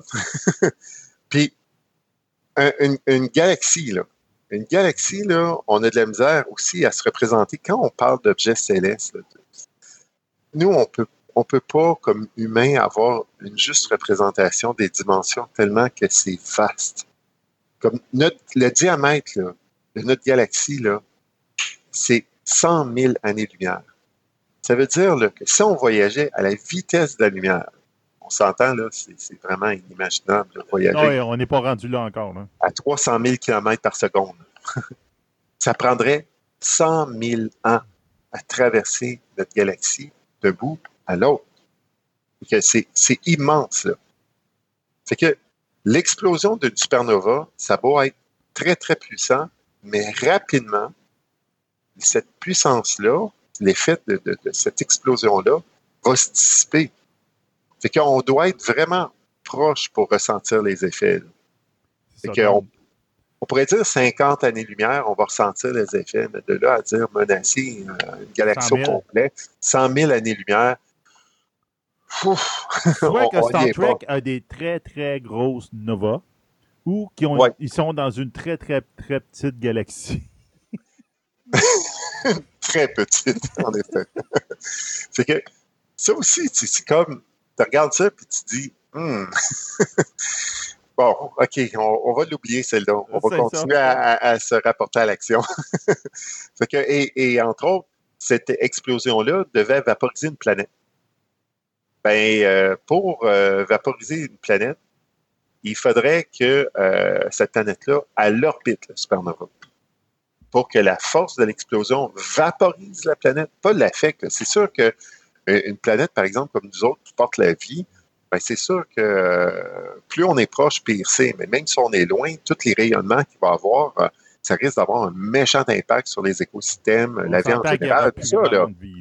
ben, c'est ça. Mais là, c'est n'est pas de ça qu'on parle. On parle de vaporiser une planète entière. C'est pas ben, faire de la lave, c'est faire de la, du gaz avec la lave. Exactement. Là, on, est ailleurs. Fait que, il faudrait que la planète soit tellement proche, il faudrait qu'elle orbite l'étoile qui va devenir supernova. Fait que, encore là, euh, oui, la supernova, c'est une explosion euh, extrêmement violente. C'est un des phénomènes les plus violents qu'on connaisse dans l'univers. Mais les conséquences, ils sont plutôt locales d'un point de vue astronomique. que c'était c'était là encore une représentation qui était, qui était erronée dans Star Trek. Fait que, puis, on voyait une étoile qui allait devenir une supernova.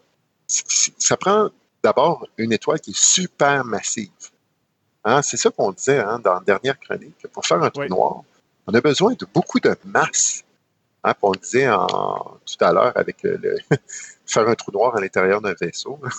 Il y en a pas on, a, on, a, un petit problème. Fait on a besoin pour faire une, supernova et faire qui, qui, va résulter en un trou noir, on a besoin d'une étoile qui est super massive, hein, beaucoup plus massive que notre Soleil. Notre Soleil, dans le fond, est considéré comme une, étoile naine, on en a déjà parlé, hein, c'est une toute petite étoile.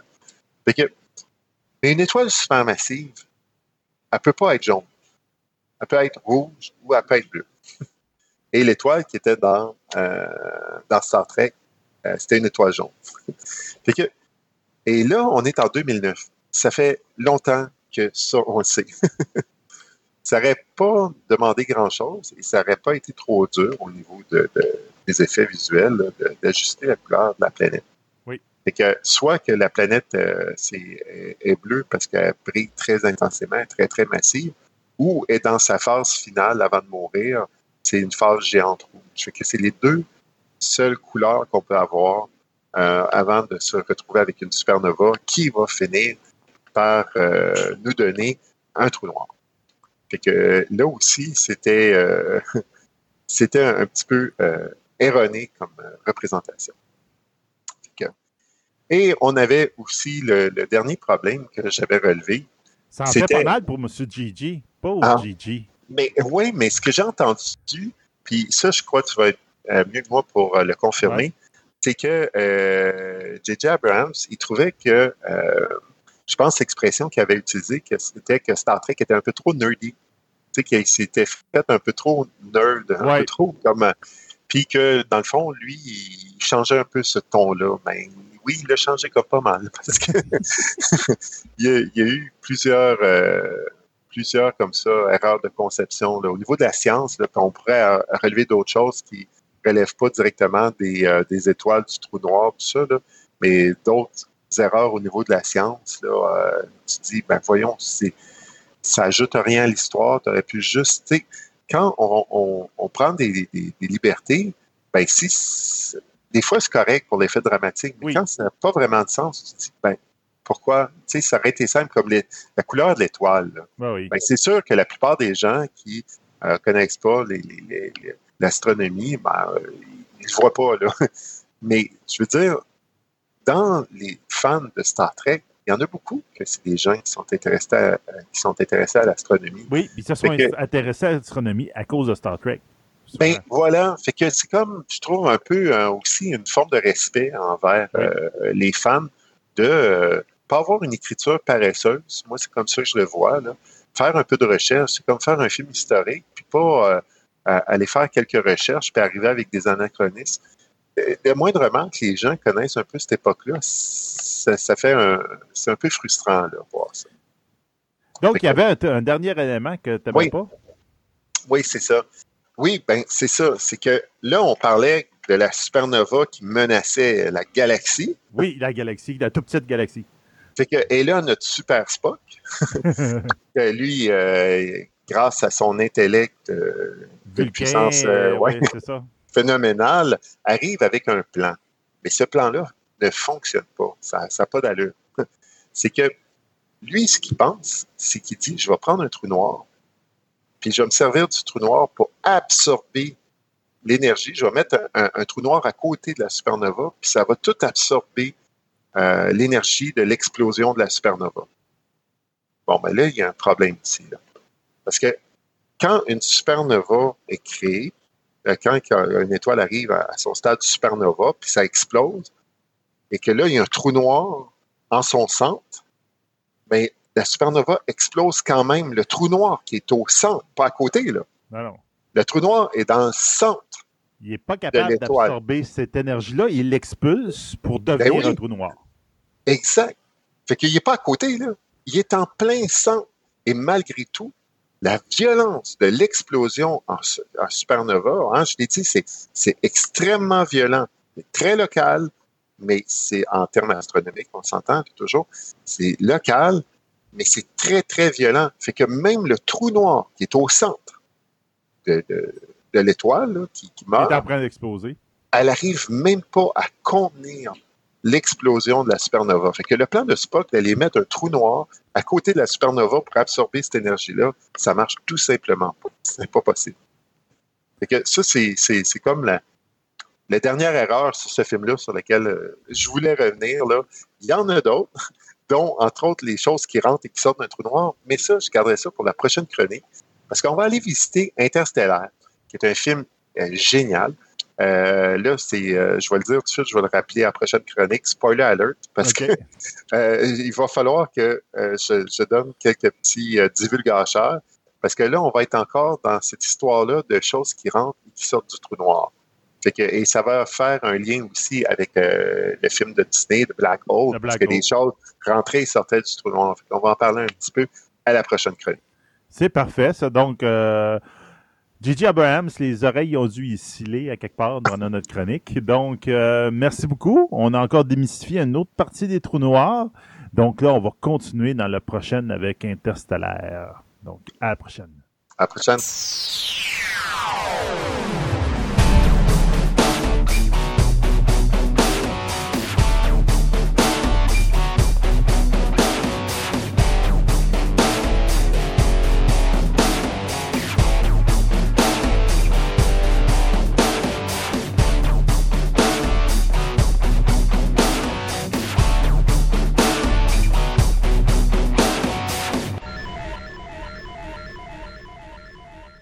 Dans notre chronique euh, Comic Book aujourd'hui, euh, tu vas nous parler, euh, Julien, de Sean Murphy. Ouais, c'est un auteur que j'affectionne beaucoup, qui a fait un peu de bruit dernièrement avec un de ses comics qui s'appelle Punk Rock Jesus. Oui. Puis un peu aussi au niveau de l'univers de Batman avec son White Knight, qui était un peu un, je veux dire, une déconstruction du Joker, Ouais. surtout. Donc Sean Murphy, euh, né en 1980, comme moi. Petit gars. euh, D'où la raison pourquoi tu l'aimes ah beaucoup. ouais, hein? Il a le Ben même âge que ça. moi, Ben il a 39 voilà. c'est un bon Jack, c'est sûr. Voilà. Euh, donc, né né à Nashua, en, en New Hampshire. Lui, il est allé à l'école. il est allé à l'école de Magic College and Art in Boston, à Ok. Boston. Puis ce qui est particulier, ce gars-là, c'est qu'il a eu des contrats avant même de graduer avec Dark Horse pour Star Wars. Il a dessiné du Star Wars, il a en créé Star Wars, il a en créé quelques autres trucs pour eux autres. Il a été rapidement embauché par DC Comics, faire euh, Scar Scarecrow Year One de Batman, euh, faire des petites jobines là, à gauche et à droite, jusqu'à qu'il tombe sur des contrats un peu plus importants comme American Vampire, aussi qui a fait un Ouais. spin-off, qui était euh, Sauveur de Fitech, je me Ça, c'était à l'époque de Vertigo. Vertigo, Ouais. ouais. Euh, il y a beaucoup de sur Vertigo, de Vertigo. D'ailleurs, c'est- Mais il dit qu'il y a une plume qui se prête à ça. Euh, Puis a- pour ceux qui connaissent pas le comic Vertigo, c'est la section adulte pour mature, DC, ouais. adulte ou qui n'existe plus aujourd'hui Ouais, parce qu'aujourd'hui ils ont changé ça euh, par d'autres choses là. Euh, Maintenant ils C'est Black Label, je pense à ça. Ben ouais, il y a une catégorie Black Label qui est plus adulte effectivement, mais euh, il n'y a plus vraiment de séparation, réintégré, c'est ça. Parce qu'il y a plein de titres de Vertigo qui ont réintégré à l'univers de Ouais. DC même. Ben, ce qu'ils font maintenant, c'est qu'ils mettent, ils ont comme des univers. Comme tu as l'univers euh, de Hill House, qui est l'univers de Joe Hill, le fils de Stephen King. Ouais. Tu as l'univers Black Label, tu as l'univers de Sandman Universe, qui inclut Lucifer, Lucifer, euh, justement John Constantine. Death, Constantine, Ben, ouais. Constantine qui est pas mal entre les deux, qui se prend DC Ouais. puis moi. D'ailleurs, il a fait du Hellblazer, Sean Murphy aussi. du qui est le- Hellblazer, qui est oui, le qui était, de ouais, Constantine. qui, était fait. le Constantine original.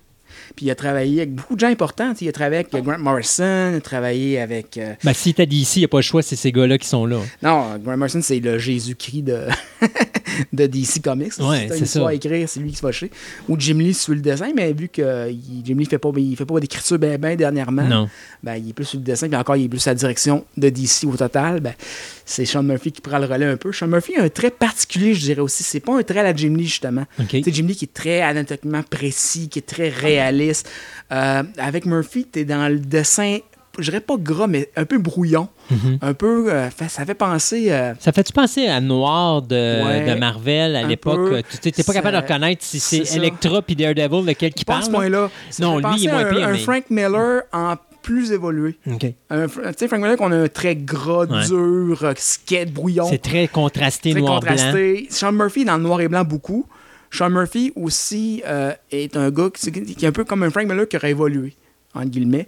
Euh, faut dire qu'on peut pas tous la même école non plus. Mhm. Frank, Frank Miller est un gars de la, de la droite dure. Et Sean Murphy, je dirais qu'il y a eu des révélations au cours de sa vie qui fait que étant- il est passé d'un catholique convaincu euh, irlandais à un athéiste qui l'a porté à faire du punk rock Jesus pour euh, ce gars-là. En fond, l'histoire un peu de punk rock Jesus, il raconte un peu dans son euh, préface au comic. Puis dans ça a fait un tollé États-Unis, ce comic-là, il y a des menaces. il y a eu, euh, DC s'est fait Oh oui, non, non, menacer, ça- des ça- bombes, oui. tout. euh, parce qu'il a osé profaner Jésus. Il a dit qu'est-ce qui arriverait? Parce que lui, il a une, une annonce de. aussi, il, presque, il, il- il a eu un accident, puis il a passé proche de mourir. Bon, c'est un de ses amis qui l'a amené faire du surf, puis il n'avait jamais fait de surf de sa vie. Il avait eu bien du fun, je sens qu'il manque de se noyer. Puis qu'il se rend compte, dans le fond, en- qu'il priait Jésus pour venir le sauver, puis il s'est rendu compte qu'il y a rien qui se passait. Fait qu'il a dit, gars, je vais me sortir de l'eau moi-même. Puis finalement, il fait comme, ouais, non, euh, ce que je croyais, c'est. Il y a eu comme une prise, pas une prise de conscience, mais.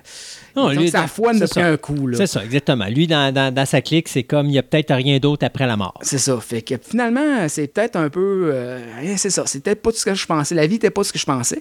Puis ça l'amène à se questionner. Puis c'est- son questionnement aussi, c'est l'année aux élections, euh, où c'est que. son, euh, les élections de la première administration Oba- Obama, où c'est que. Ou la deuxième, je sais plus, où c'est que c'était la vice-présidente était censée être Sarah Palin, côté républicain, qui a dit si cette folle-là passe avec McCain, ça veut dire que c'est c'est n'importe quoi. On est dans un monde de n'importe quoi. Là, il, doit, il doit se tirer les cheveux avec Trump. Là. Mais, Ouais, ben là. mais je veux dire, euh, il, ça a fait comme OK, ma, ma foi, c'était ça avant. Puis là, je vois que le monde qui était de ma gang avant s'est rendu ça. Wow. Fait qu'il dit, là, il y a- ça vraiment, c'est qu'est-ce qui se passerait si Jésus revenait aujourd'hui?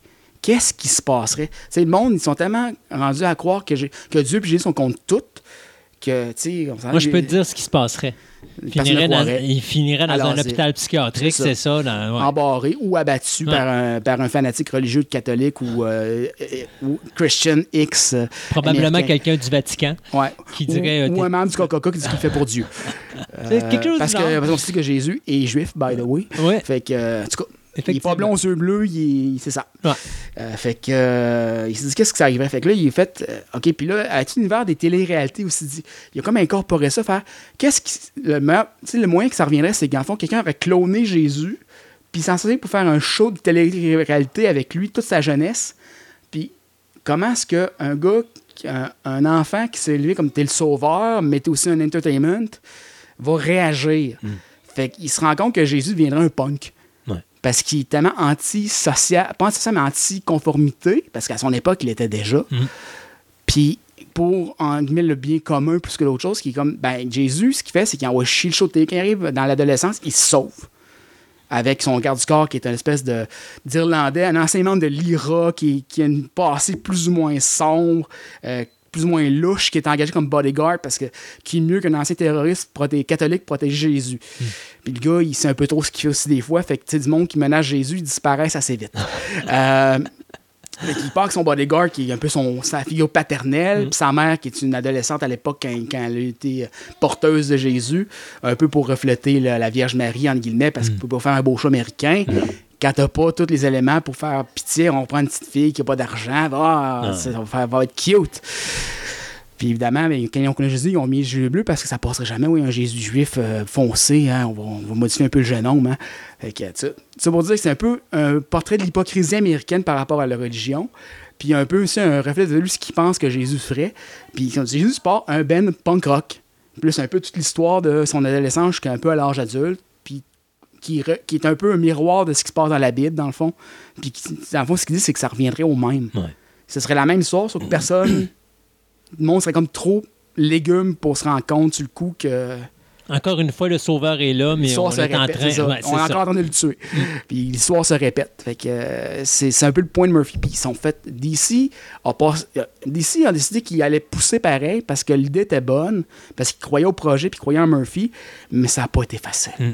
Ça n'a pas été facile. Il y a eu des menaces, des boycotts. Euh, ça, ça a fait un gros, gros, gros euh, backlash dans le monde du comic book, surtout au States. Alors, dans le monde, on s'entend qu'on n'est pas aussi, euh, euh, quand je dirais, craqué religion, mais au States, ça n'a pas été bien. Beaucoup. Fait que c'est un peu sa, sa- sa prise de conscience, son, son cheminement a été un peu mis sur papier dans Punk Rock Jesus, qui est un comic, comme je dis, moi je l'ai lu d'un bord à l'autre, j'ai trippé. Euh, c'est comme son premier offre majeur. Après ça, il a fait quelques autres trucs un peu inspirés manga comme Tokyo Ghost, euh, deux volumes, euh, comme un peu euh, inspirés, je dirais, de Akira, Ghost in the Shell, des trucs comme ça. Euh, aussi qui dépeint un peu un Tokyo dans un futur, comment je pourrais dire, à la Mad Max Ouais. où c'est que les gens sont accros à la télé. Genre, on vient avec le thème de la télé-réalité, de la société moderne, sont accros à la télé.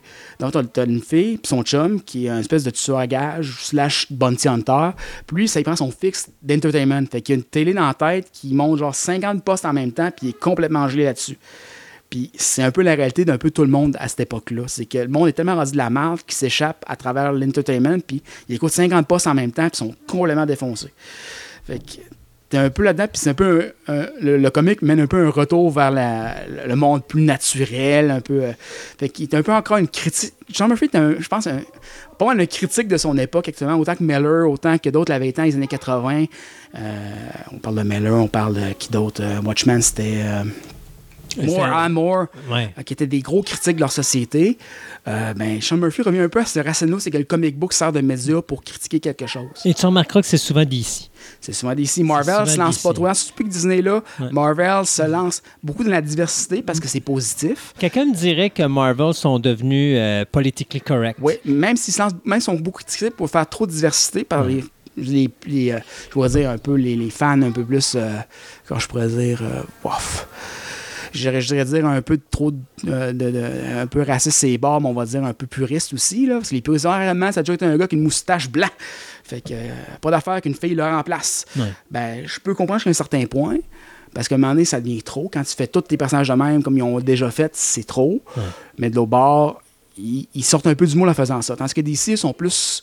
On dirait que ça en fout un peu de sa critique sociale. C'est-. Chez DC, déranger, c'est pas un problème. D'ailleurs, je me rappelais le premier numéro de Black Label avec Batman Damned, où est-ce Ah qu'on met Bruce Wayne pour un carreau. Il est nu. Hmm. Puis là, c'est comme, oh mon Dieu, mon Dieu, mon Dieu. Puis là, ils ont été obligés de censurer. Ah ouais. Là, de- quand ils ont fait le reprint, ils ont mis ça foncé, alors tu vois pour rien. être sûr que tu vois pas graine. sais ça. Mais tu sais, c'est. euh, C'est ça que je trouve dommage parce que C'est en art. plus, ils disent non, mais c'est pas ça. C'est en plus DC disent c'est le Black Label, c'est fait pour les 18 ans et plus. T'es averti que c'est un comic pour adultes. Euh, donc euh, les compagnies de vente de comics mettez pas ça à la hauteur des enfants, mettez ça en Ah haut. ouais, puis aussi, c'est parce qu'il y a aussi le, le côté puriste de la société américaine, on Oui. dit pu- puritain, parce qu'on se le dit aussi. Oui, mais écoute, euh, à un moment donné, il faut que tu évolues. Puis je pense que c'est là la force de DC Comics, c'est d'être capable de faire du comic qui est adulte. Ben, ils ont toujours fait ça. C'est Oui. depuis les années 80 qu'ils font ça, puis Mm. ils ont toujours fait ça. Puis ça a été les premiers à envoyer promener le comic book code aussi. Oui, avec, ben, c'était avec la page couverture.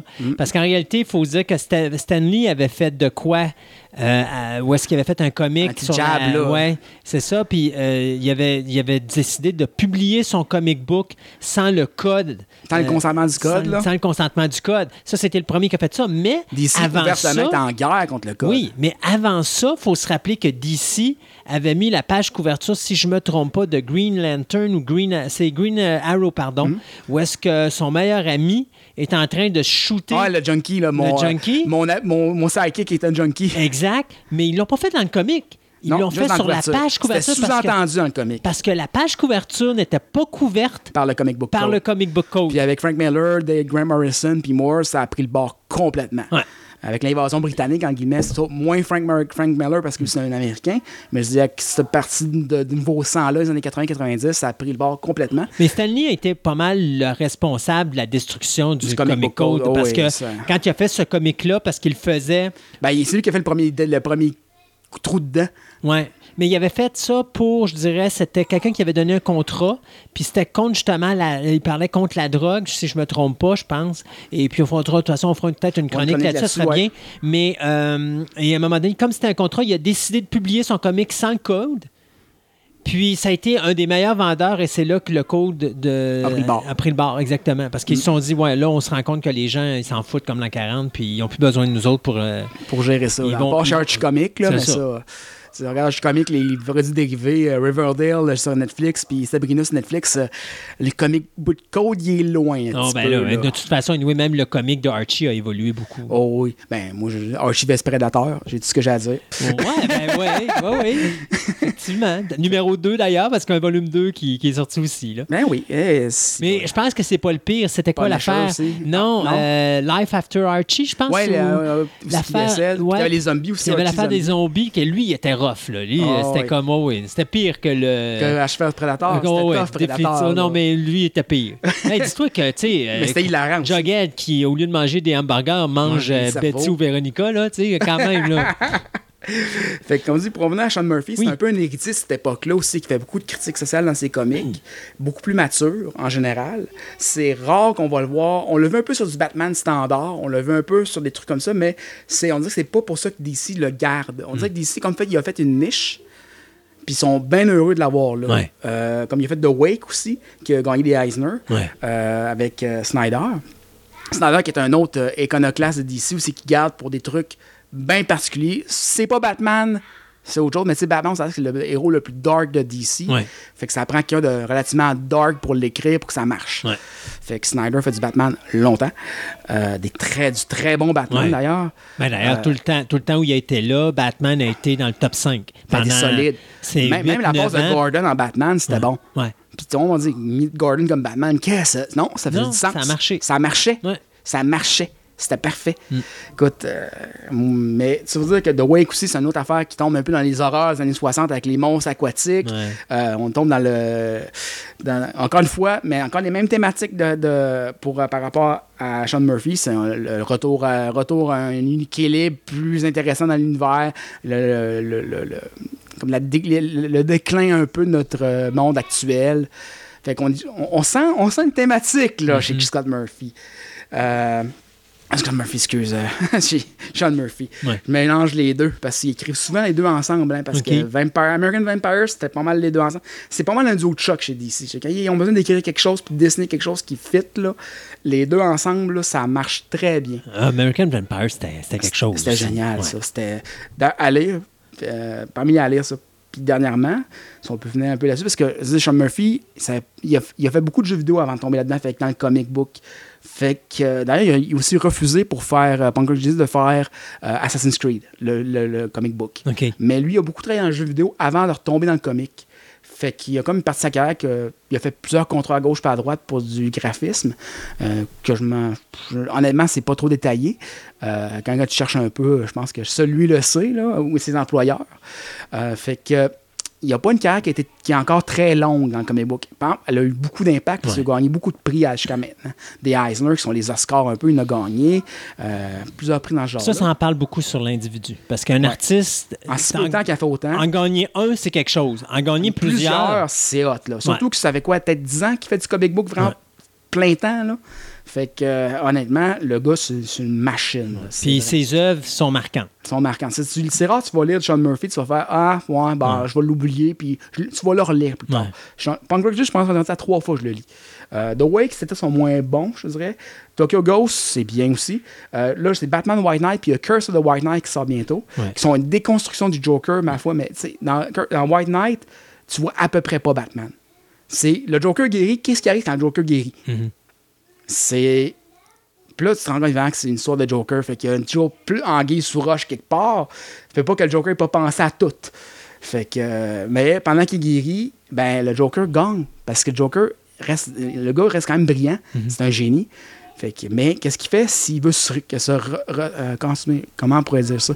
Euh, se reprendre en main, premièrement, puis montrer à la société que c'est pas de sa faute, il était juste malade. Ouais.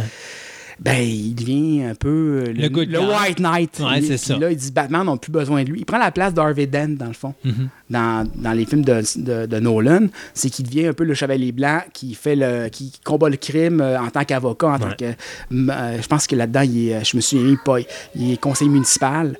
Euh, qui se fait, il se fait là dans un petit quartier miteux où c'est que, dans le fond, il a grandi aussi, puis que le Joker, être- il dit, gars, faut que je répare les dégâts que j'ai fait là-dedans. Euh, il se fiance à Harley Quinn parce qu'il dit, gars, je t'ai tellement fait subir de mal pendant que j'étais le Joker que. Tu sais, veux-tu me donner une autre chance? Puis, tu sais, plein de trucs de même. Puis, à la fin, tu te rends compte que non, le Joker avait tout. Je veux pas cacher le punch, mais Non, non, mais oui. c'est le Joker. Ah ouais. Fait que euh, c'est sûr que ça allait pas durer. Puis, malgré lui, tu le, le Joker est tellement fort que malgré lui, il reste le Joker. Fait que même Batman, tout le long, il était comme non, non, vous allez voir, ça, va vous péter dans la face. Non, ça va vous péter dans la face.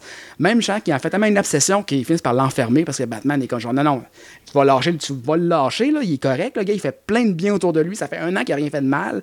Il a, il a pas tout réparé ce qu'il a fait de mal, mais il en a fait un méchant gros bout, plus que. tu sais, Il même, il même dit, il fait plus que Bruce Wayne l'a fait depuis, Ouais. euh, des- depuis 10-15 ans. Lui, en un an, il l'a fait plus que lui. Tu sais, fait que le Joker rend un piédestal en tant que citoyen modèle. Puis là, Batman, non, ça se peut pas! Fait que euh, ça, le Curse the White Knight qui, va peut-être être plus avec Bane, je Ouais. pense que j'ai bien remarqué. Fait qu'on va voir ce que ça va donner, mais ça donne un univers alternatif de Batman assez intéressant. Aussi que Batman est plus, je dirais, malin que jamais. Parce que là, même Batman, même, le monde qui commence avant que le Joker devienne bon, il dit comme, ouais, non, c'est limite, là. Ça, c'est publié sous le, la- C'est Bla- c'est le Black Label. C'est Black ça. Label. Ben, c'est Vertigo, parce que c'est rendu Ben, Black Vertigo Label. n'existe C'est ça, plus, c'est rendu ouais. Black Label.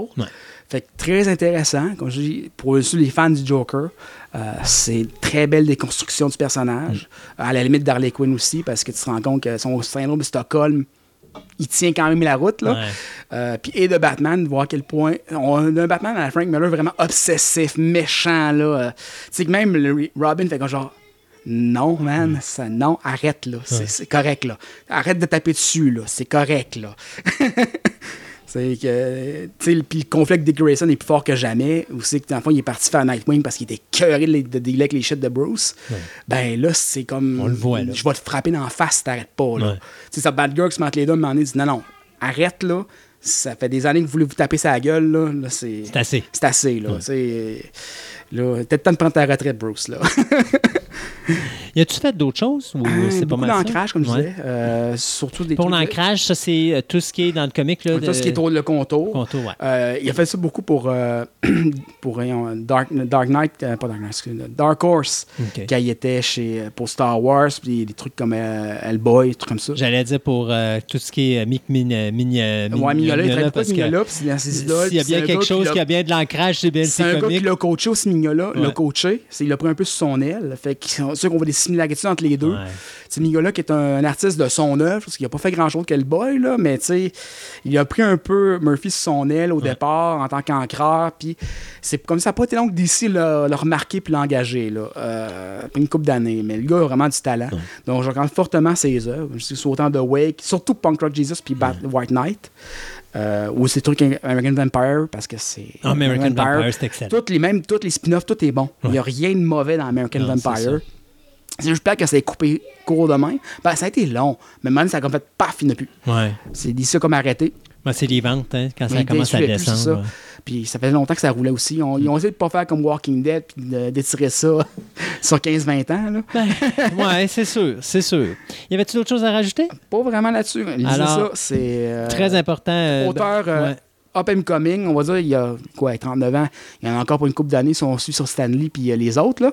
Sur Moore, ben Moore, il a arrêté lui. Mais, Mais Frank bon, Miller euh, en a encore fait récemment. Puis Ouais, Un bon début. C'est un bon, un- on dit un bon début de carrière, un late bloomer, mais bon début de carrière. Merci beaucoup, Julien. Fait plaisir. Bye.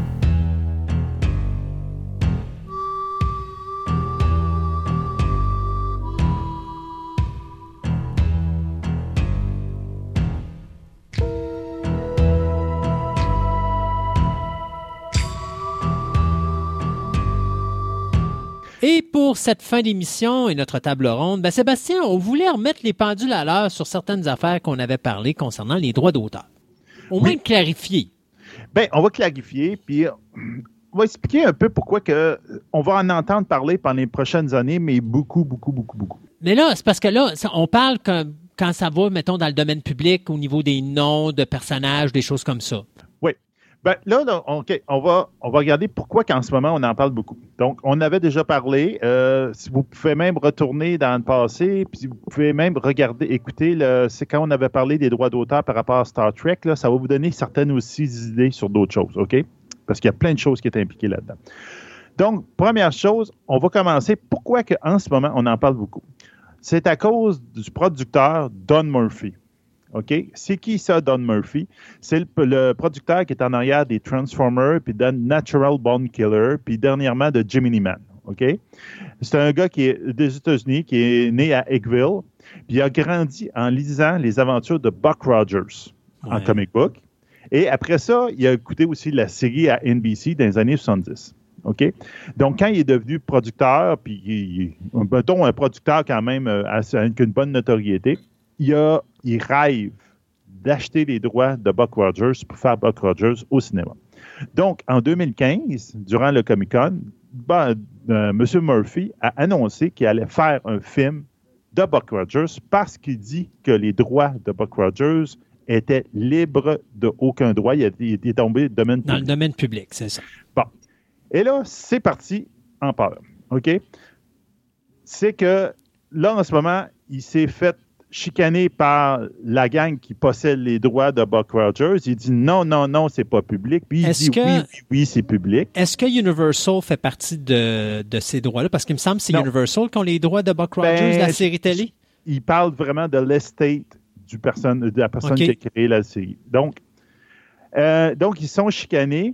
Puis le Don Murphy a même initié un procès pour lui, pour prouver que les droits d'auteur n'étaient pas applicables sur Buck Rogers.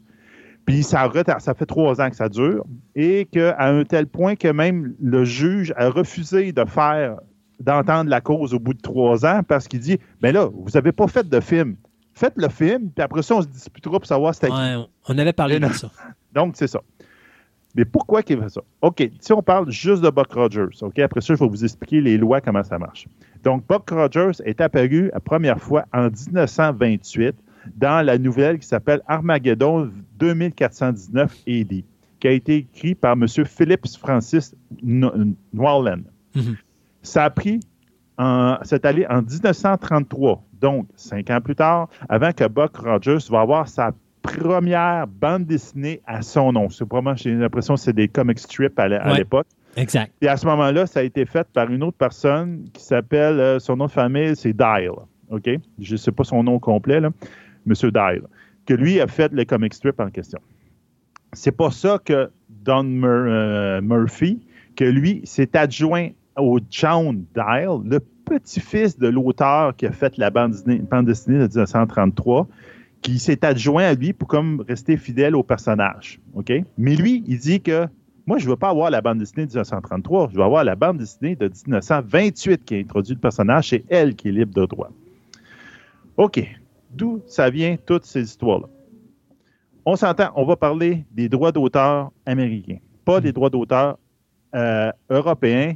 Eux autres, ils sont plus avant-gardistes, ils sont, sont plus euh, englobants. Vous allez voir, il y a des affaires qui ont fait différents, mais les Américains, comment ils ont fonctionné? Donc, avant 1976, comment ça fonctionnait, c'était, j'ai pas, j'ai pas compris toutes les subtilités, là, mais les droits d'auteur, le chiffre magique, c'était 28 ans.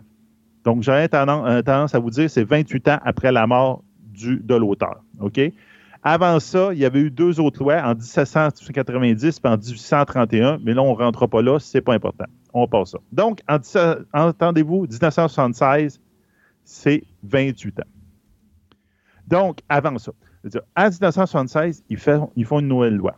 La loi, c'est surtout, a été mise en place à cause de la, TV, les films, l'Internet qui commençait à l'époque. Là, il y a eu comme un vent de panique, puis surtout la télévision. On dit là, ça marche plus. La loi de, 1900, avant 1976, c'est qui, qui, avait été écrite en 1909 et dit, est plus actuelle. Ça ne marche pas. Donc, on va faire la loi, on va le refaire en 1976. Ce qu'ils ont fait, en gros, ce que la loi dit, elle dit que les droits sont à la mort de l'auteur plus 50 ans. Donc, ça, c'est général, ça, habituellement. C'est ça. Oui, mais ça a changé après, tu vas voir. Donc, c'est un auteur, je suis, j'ai écrit un livre, je l'ai écrit en 1900, euh, je suis mort en 1900, ben en 1950, mes droits d'auteur tombent, OK? Si c'est une corporation, ce n'est pas une personne, c'est plus 75 ans. OK. Donc, c'est Disney qui a créé quelque chose, c'est plus 75 ans après la mort de l'auteur dans la corporation. OK? Donc, si mettons, mettons qu'on parle Mickey Mouse. Mickey, Mouse. qui a créé Mickey Mouse? Ça serait Disney. Mais Disney, dans l'Empire Disney. Donc, il était corporé. À ce moment-là, il est une entité corporative. Donc, c'est à ce moment-là, c'est à partir de sa mort, plus 75 ans. OK? Ça, c'est... Disney est mort en quelle année? Ah, ça, je ne sais pas. Mais regarde, là, on s'entend que c'est la loi de 1976. On n'est plus là. C'est pour ça que je, sais de La loi stipule aussi que toutes les œuvres qui, à partir de 1976, ne sont pas tombées déjà dans le domaine public, on doit une extension de 28 ans. Euh, excuse, euh, une, extension à leur 28 ans qu'il y avait avant avec l'ancienne loi pour leur donner un total de 75 ans. Donc, en fin de compte, tout le monde en 1976 que les droits n'étaient pas tombés publics ont eu une extension pour se rajouter comme un 75 ans. OK? Mm-hmm. Arrive 1998. Donc, 1998, ils ont tout changé la loi. OK? Là, c'est là que ça, ça a mis un peu. C'est là que le bordel pogne. Le bordel pogne. Donc, il y a les deux affaires qui existaient avant qui ont été étendues. Première chose. Donc, c'est la vie d'un auteur plus 70 ans, euh, après, sa mort, ou s'il faisait partie d'une corporation, c'est 120 ans. OK? OK. Donc, si on prend l'exemple de Disney pour Mickey Mouse, Disney est mort en 1966. Donc, si on rajoute 70 ans à la date de mort, Mickey Mouse tomberait dans le domaine public en 2041. Mais là, ce que tu me dis, parce qu'il est ben, il est dans une entreprise comme Walt Disney, ça veut dire qu'il faut rajouter un 30 ans additionnel, ce qui veut dire qu'on va tomber en 2071. Sauf qu'il y a un autre paragraphe à la loi qui dit où 95 ans après la publication initiale, dépendant lequel des deux est le plus petit. Je comprends pas. Donc, en fin de compte, oui, l'histoire de plus la vie de l'auteur, plus 70 ans, plus 120 ans existe toujours. OK? Parce que ça, c'est comme les lois d'avant. Ça ressemble à ça. Mais ils ont mis un autre paragraphe. Il dit ou encore 95 ans après la première publication de l'œuvre. Donc, ce que tu me dis. celui entre les deux qui est le plus petit. Donc, si tu me dis, mettons, Mickey Mouse a été créé en 1928, c'est plus 95 ans. Du 1928? Oui. OK. C'est ça l'affaire. C'est ça qui fait que ça fourre toute l'affaire. C'est qu'il y a deux articles qui donnent des chiffres assez différents, mais au bout de la ligne, c'est le plus petit des deux qui est le bon. Donc, ça sera en 2023 que Mickey Mouse deviendrait dans le domaine public. Euh, ne- 2024 exactement. Mais du coup, on va revenir tantôt. Je vais donner Ouais. des exemples. Euh, cette loi va aussi, en plus, rajouter un 20 ans à tout ce qui a été fait avant 1976 qui n'est pas devenu domaine public. Donc, ça veut dire qu'on ajoute un 20 ans additionnel à la date de 2024. Non. C'est ça. C'est 95 qui prend le préséance là-dessus. OK, je comprends. C'est sur les autres chiffres, OK? Parce que c'est tout le temps les œuvres qui, nouvelles, puis là, à ce moment-là, les œuvres anciennes, il y a comme. euh, ça revient dans le passé. Ce qui a fait les différents, les, euh, Européens, eux autres, ils ont décidé que cette loi-là, leur loi, s'appliquait même aux œuvres qui étaient déjà tombées sur le domaine public.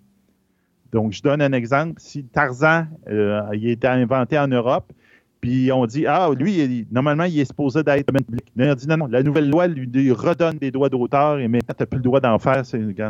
Ils ont fait, ils ont mis le bordel un peu.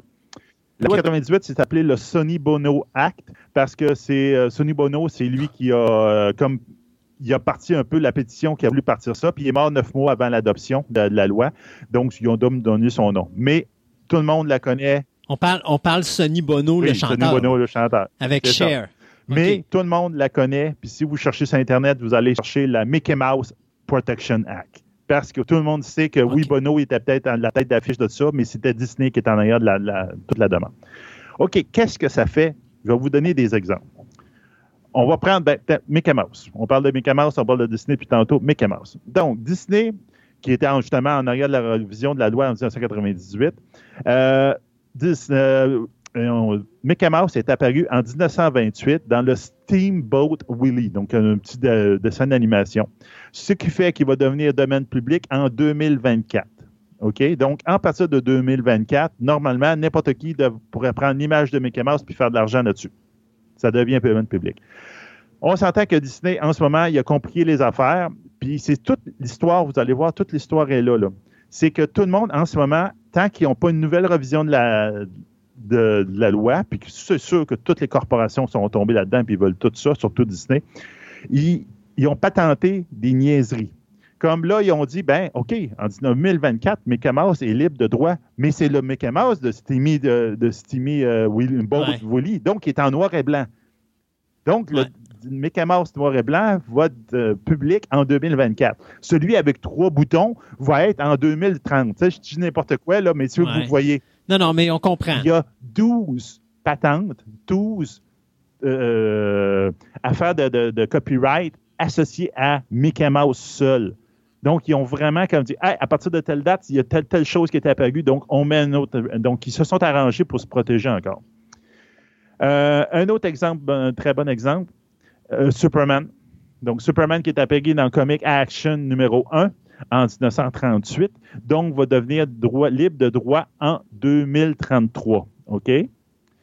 Le problème, en guillemets, encore là, tu peux tomber dans les détails. Bien, la capacité de vol de Superman est juste apparue que quelques années plus tard. Donc, le- en 2033, oui, tu vas pas faire un film de Superman, mais un Superman qui saute haut. mais qui vole pas. Puis encore là, je te pose la question.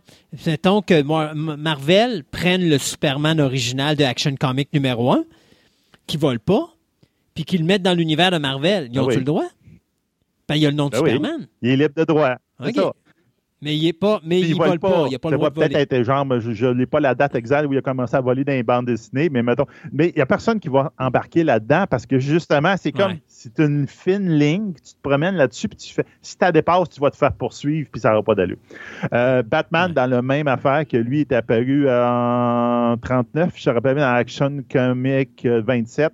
Ben, en 2034, il va dormir. Non, c'est Détective, Détective euh, c'est Comics. Détective Comics. Excuse-moi, c'est ça.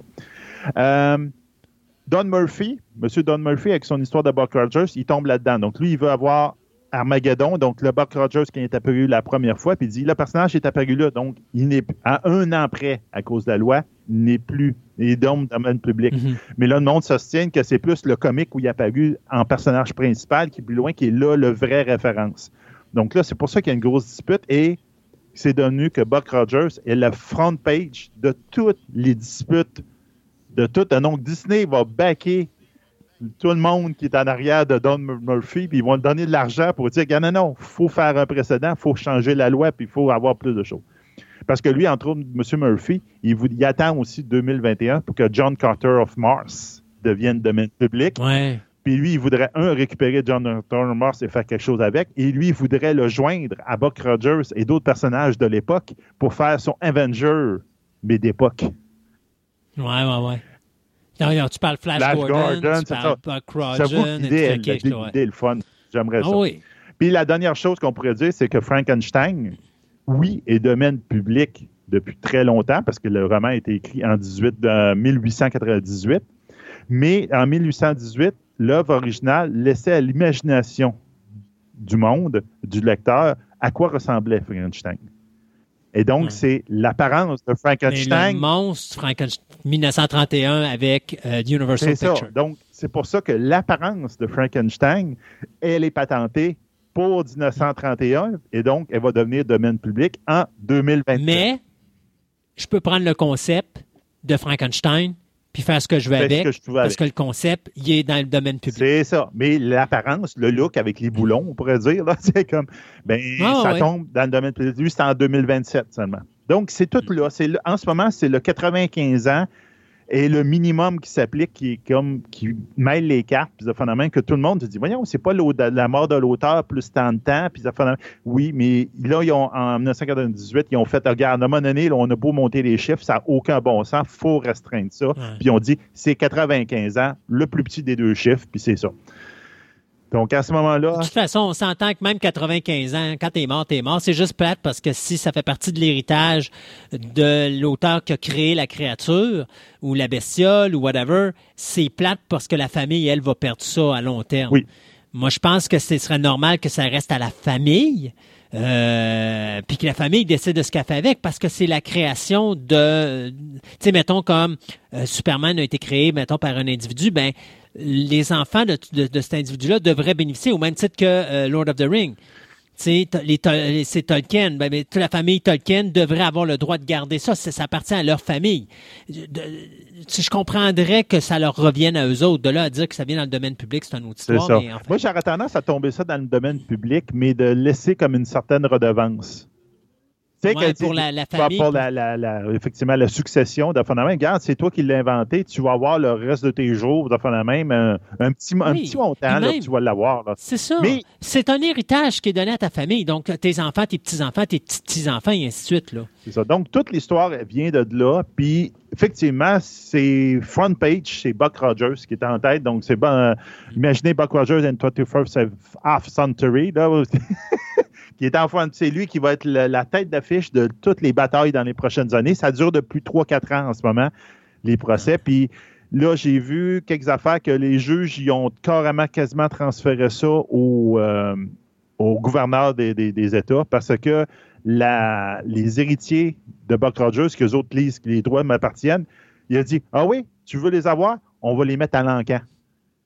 Donc, c'est au plus Ouais, offrant, ça. ils vont les avoir. Puis là, il dit Non, non, tu n'as Ouais. pas le droit de le faire. C'est libre de droit. Donc, t'as- donc là, Ouais. c'est tombé. Le juge a fait Ah, OK, là, ça devient trop compliqué, je monte ça au-dessus. Puis là, ça, ça vient de rajouter des années.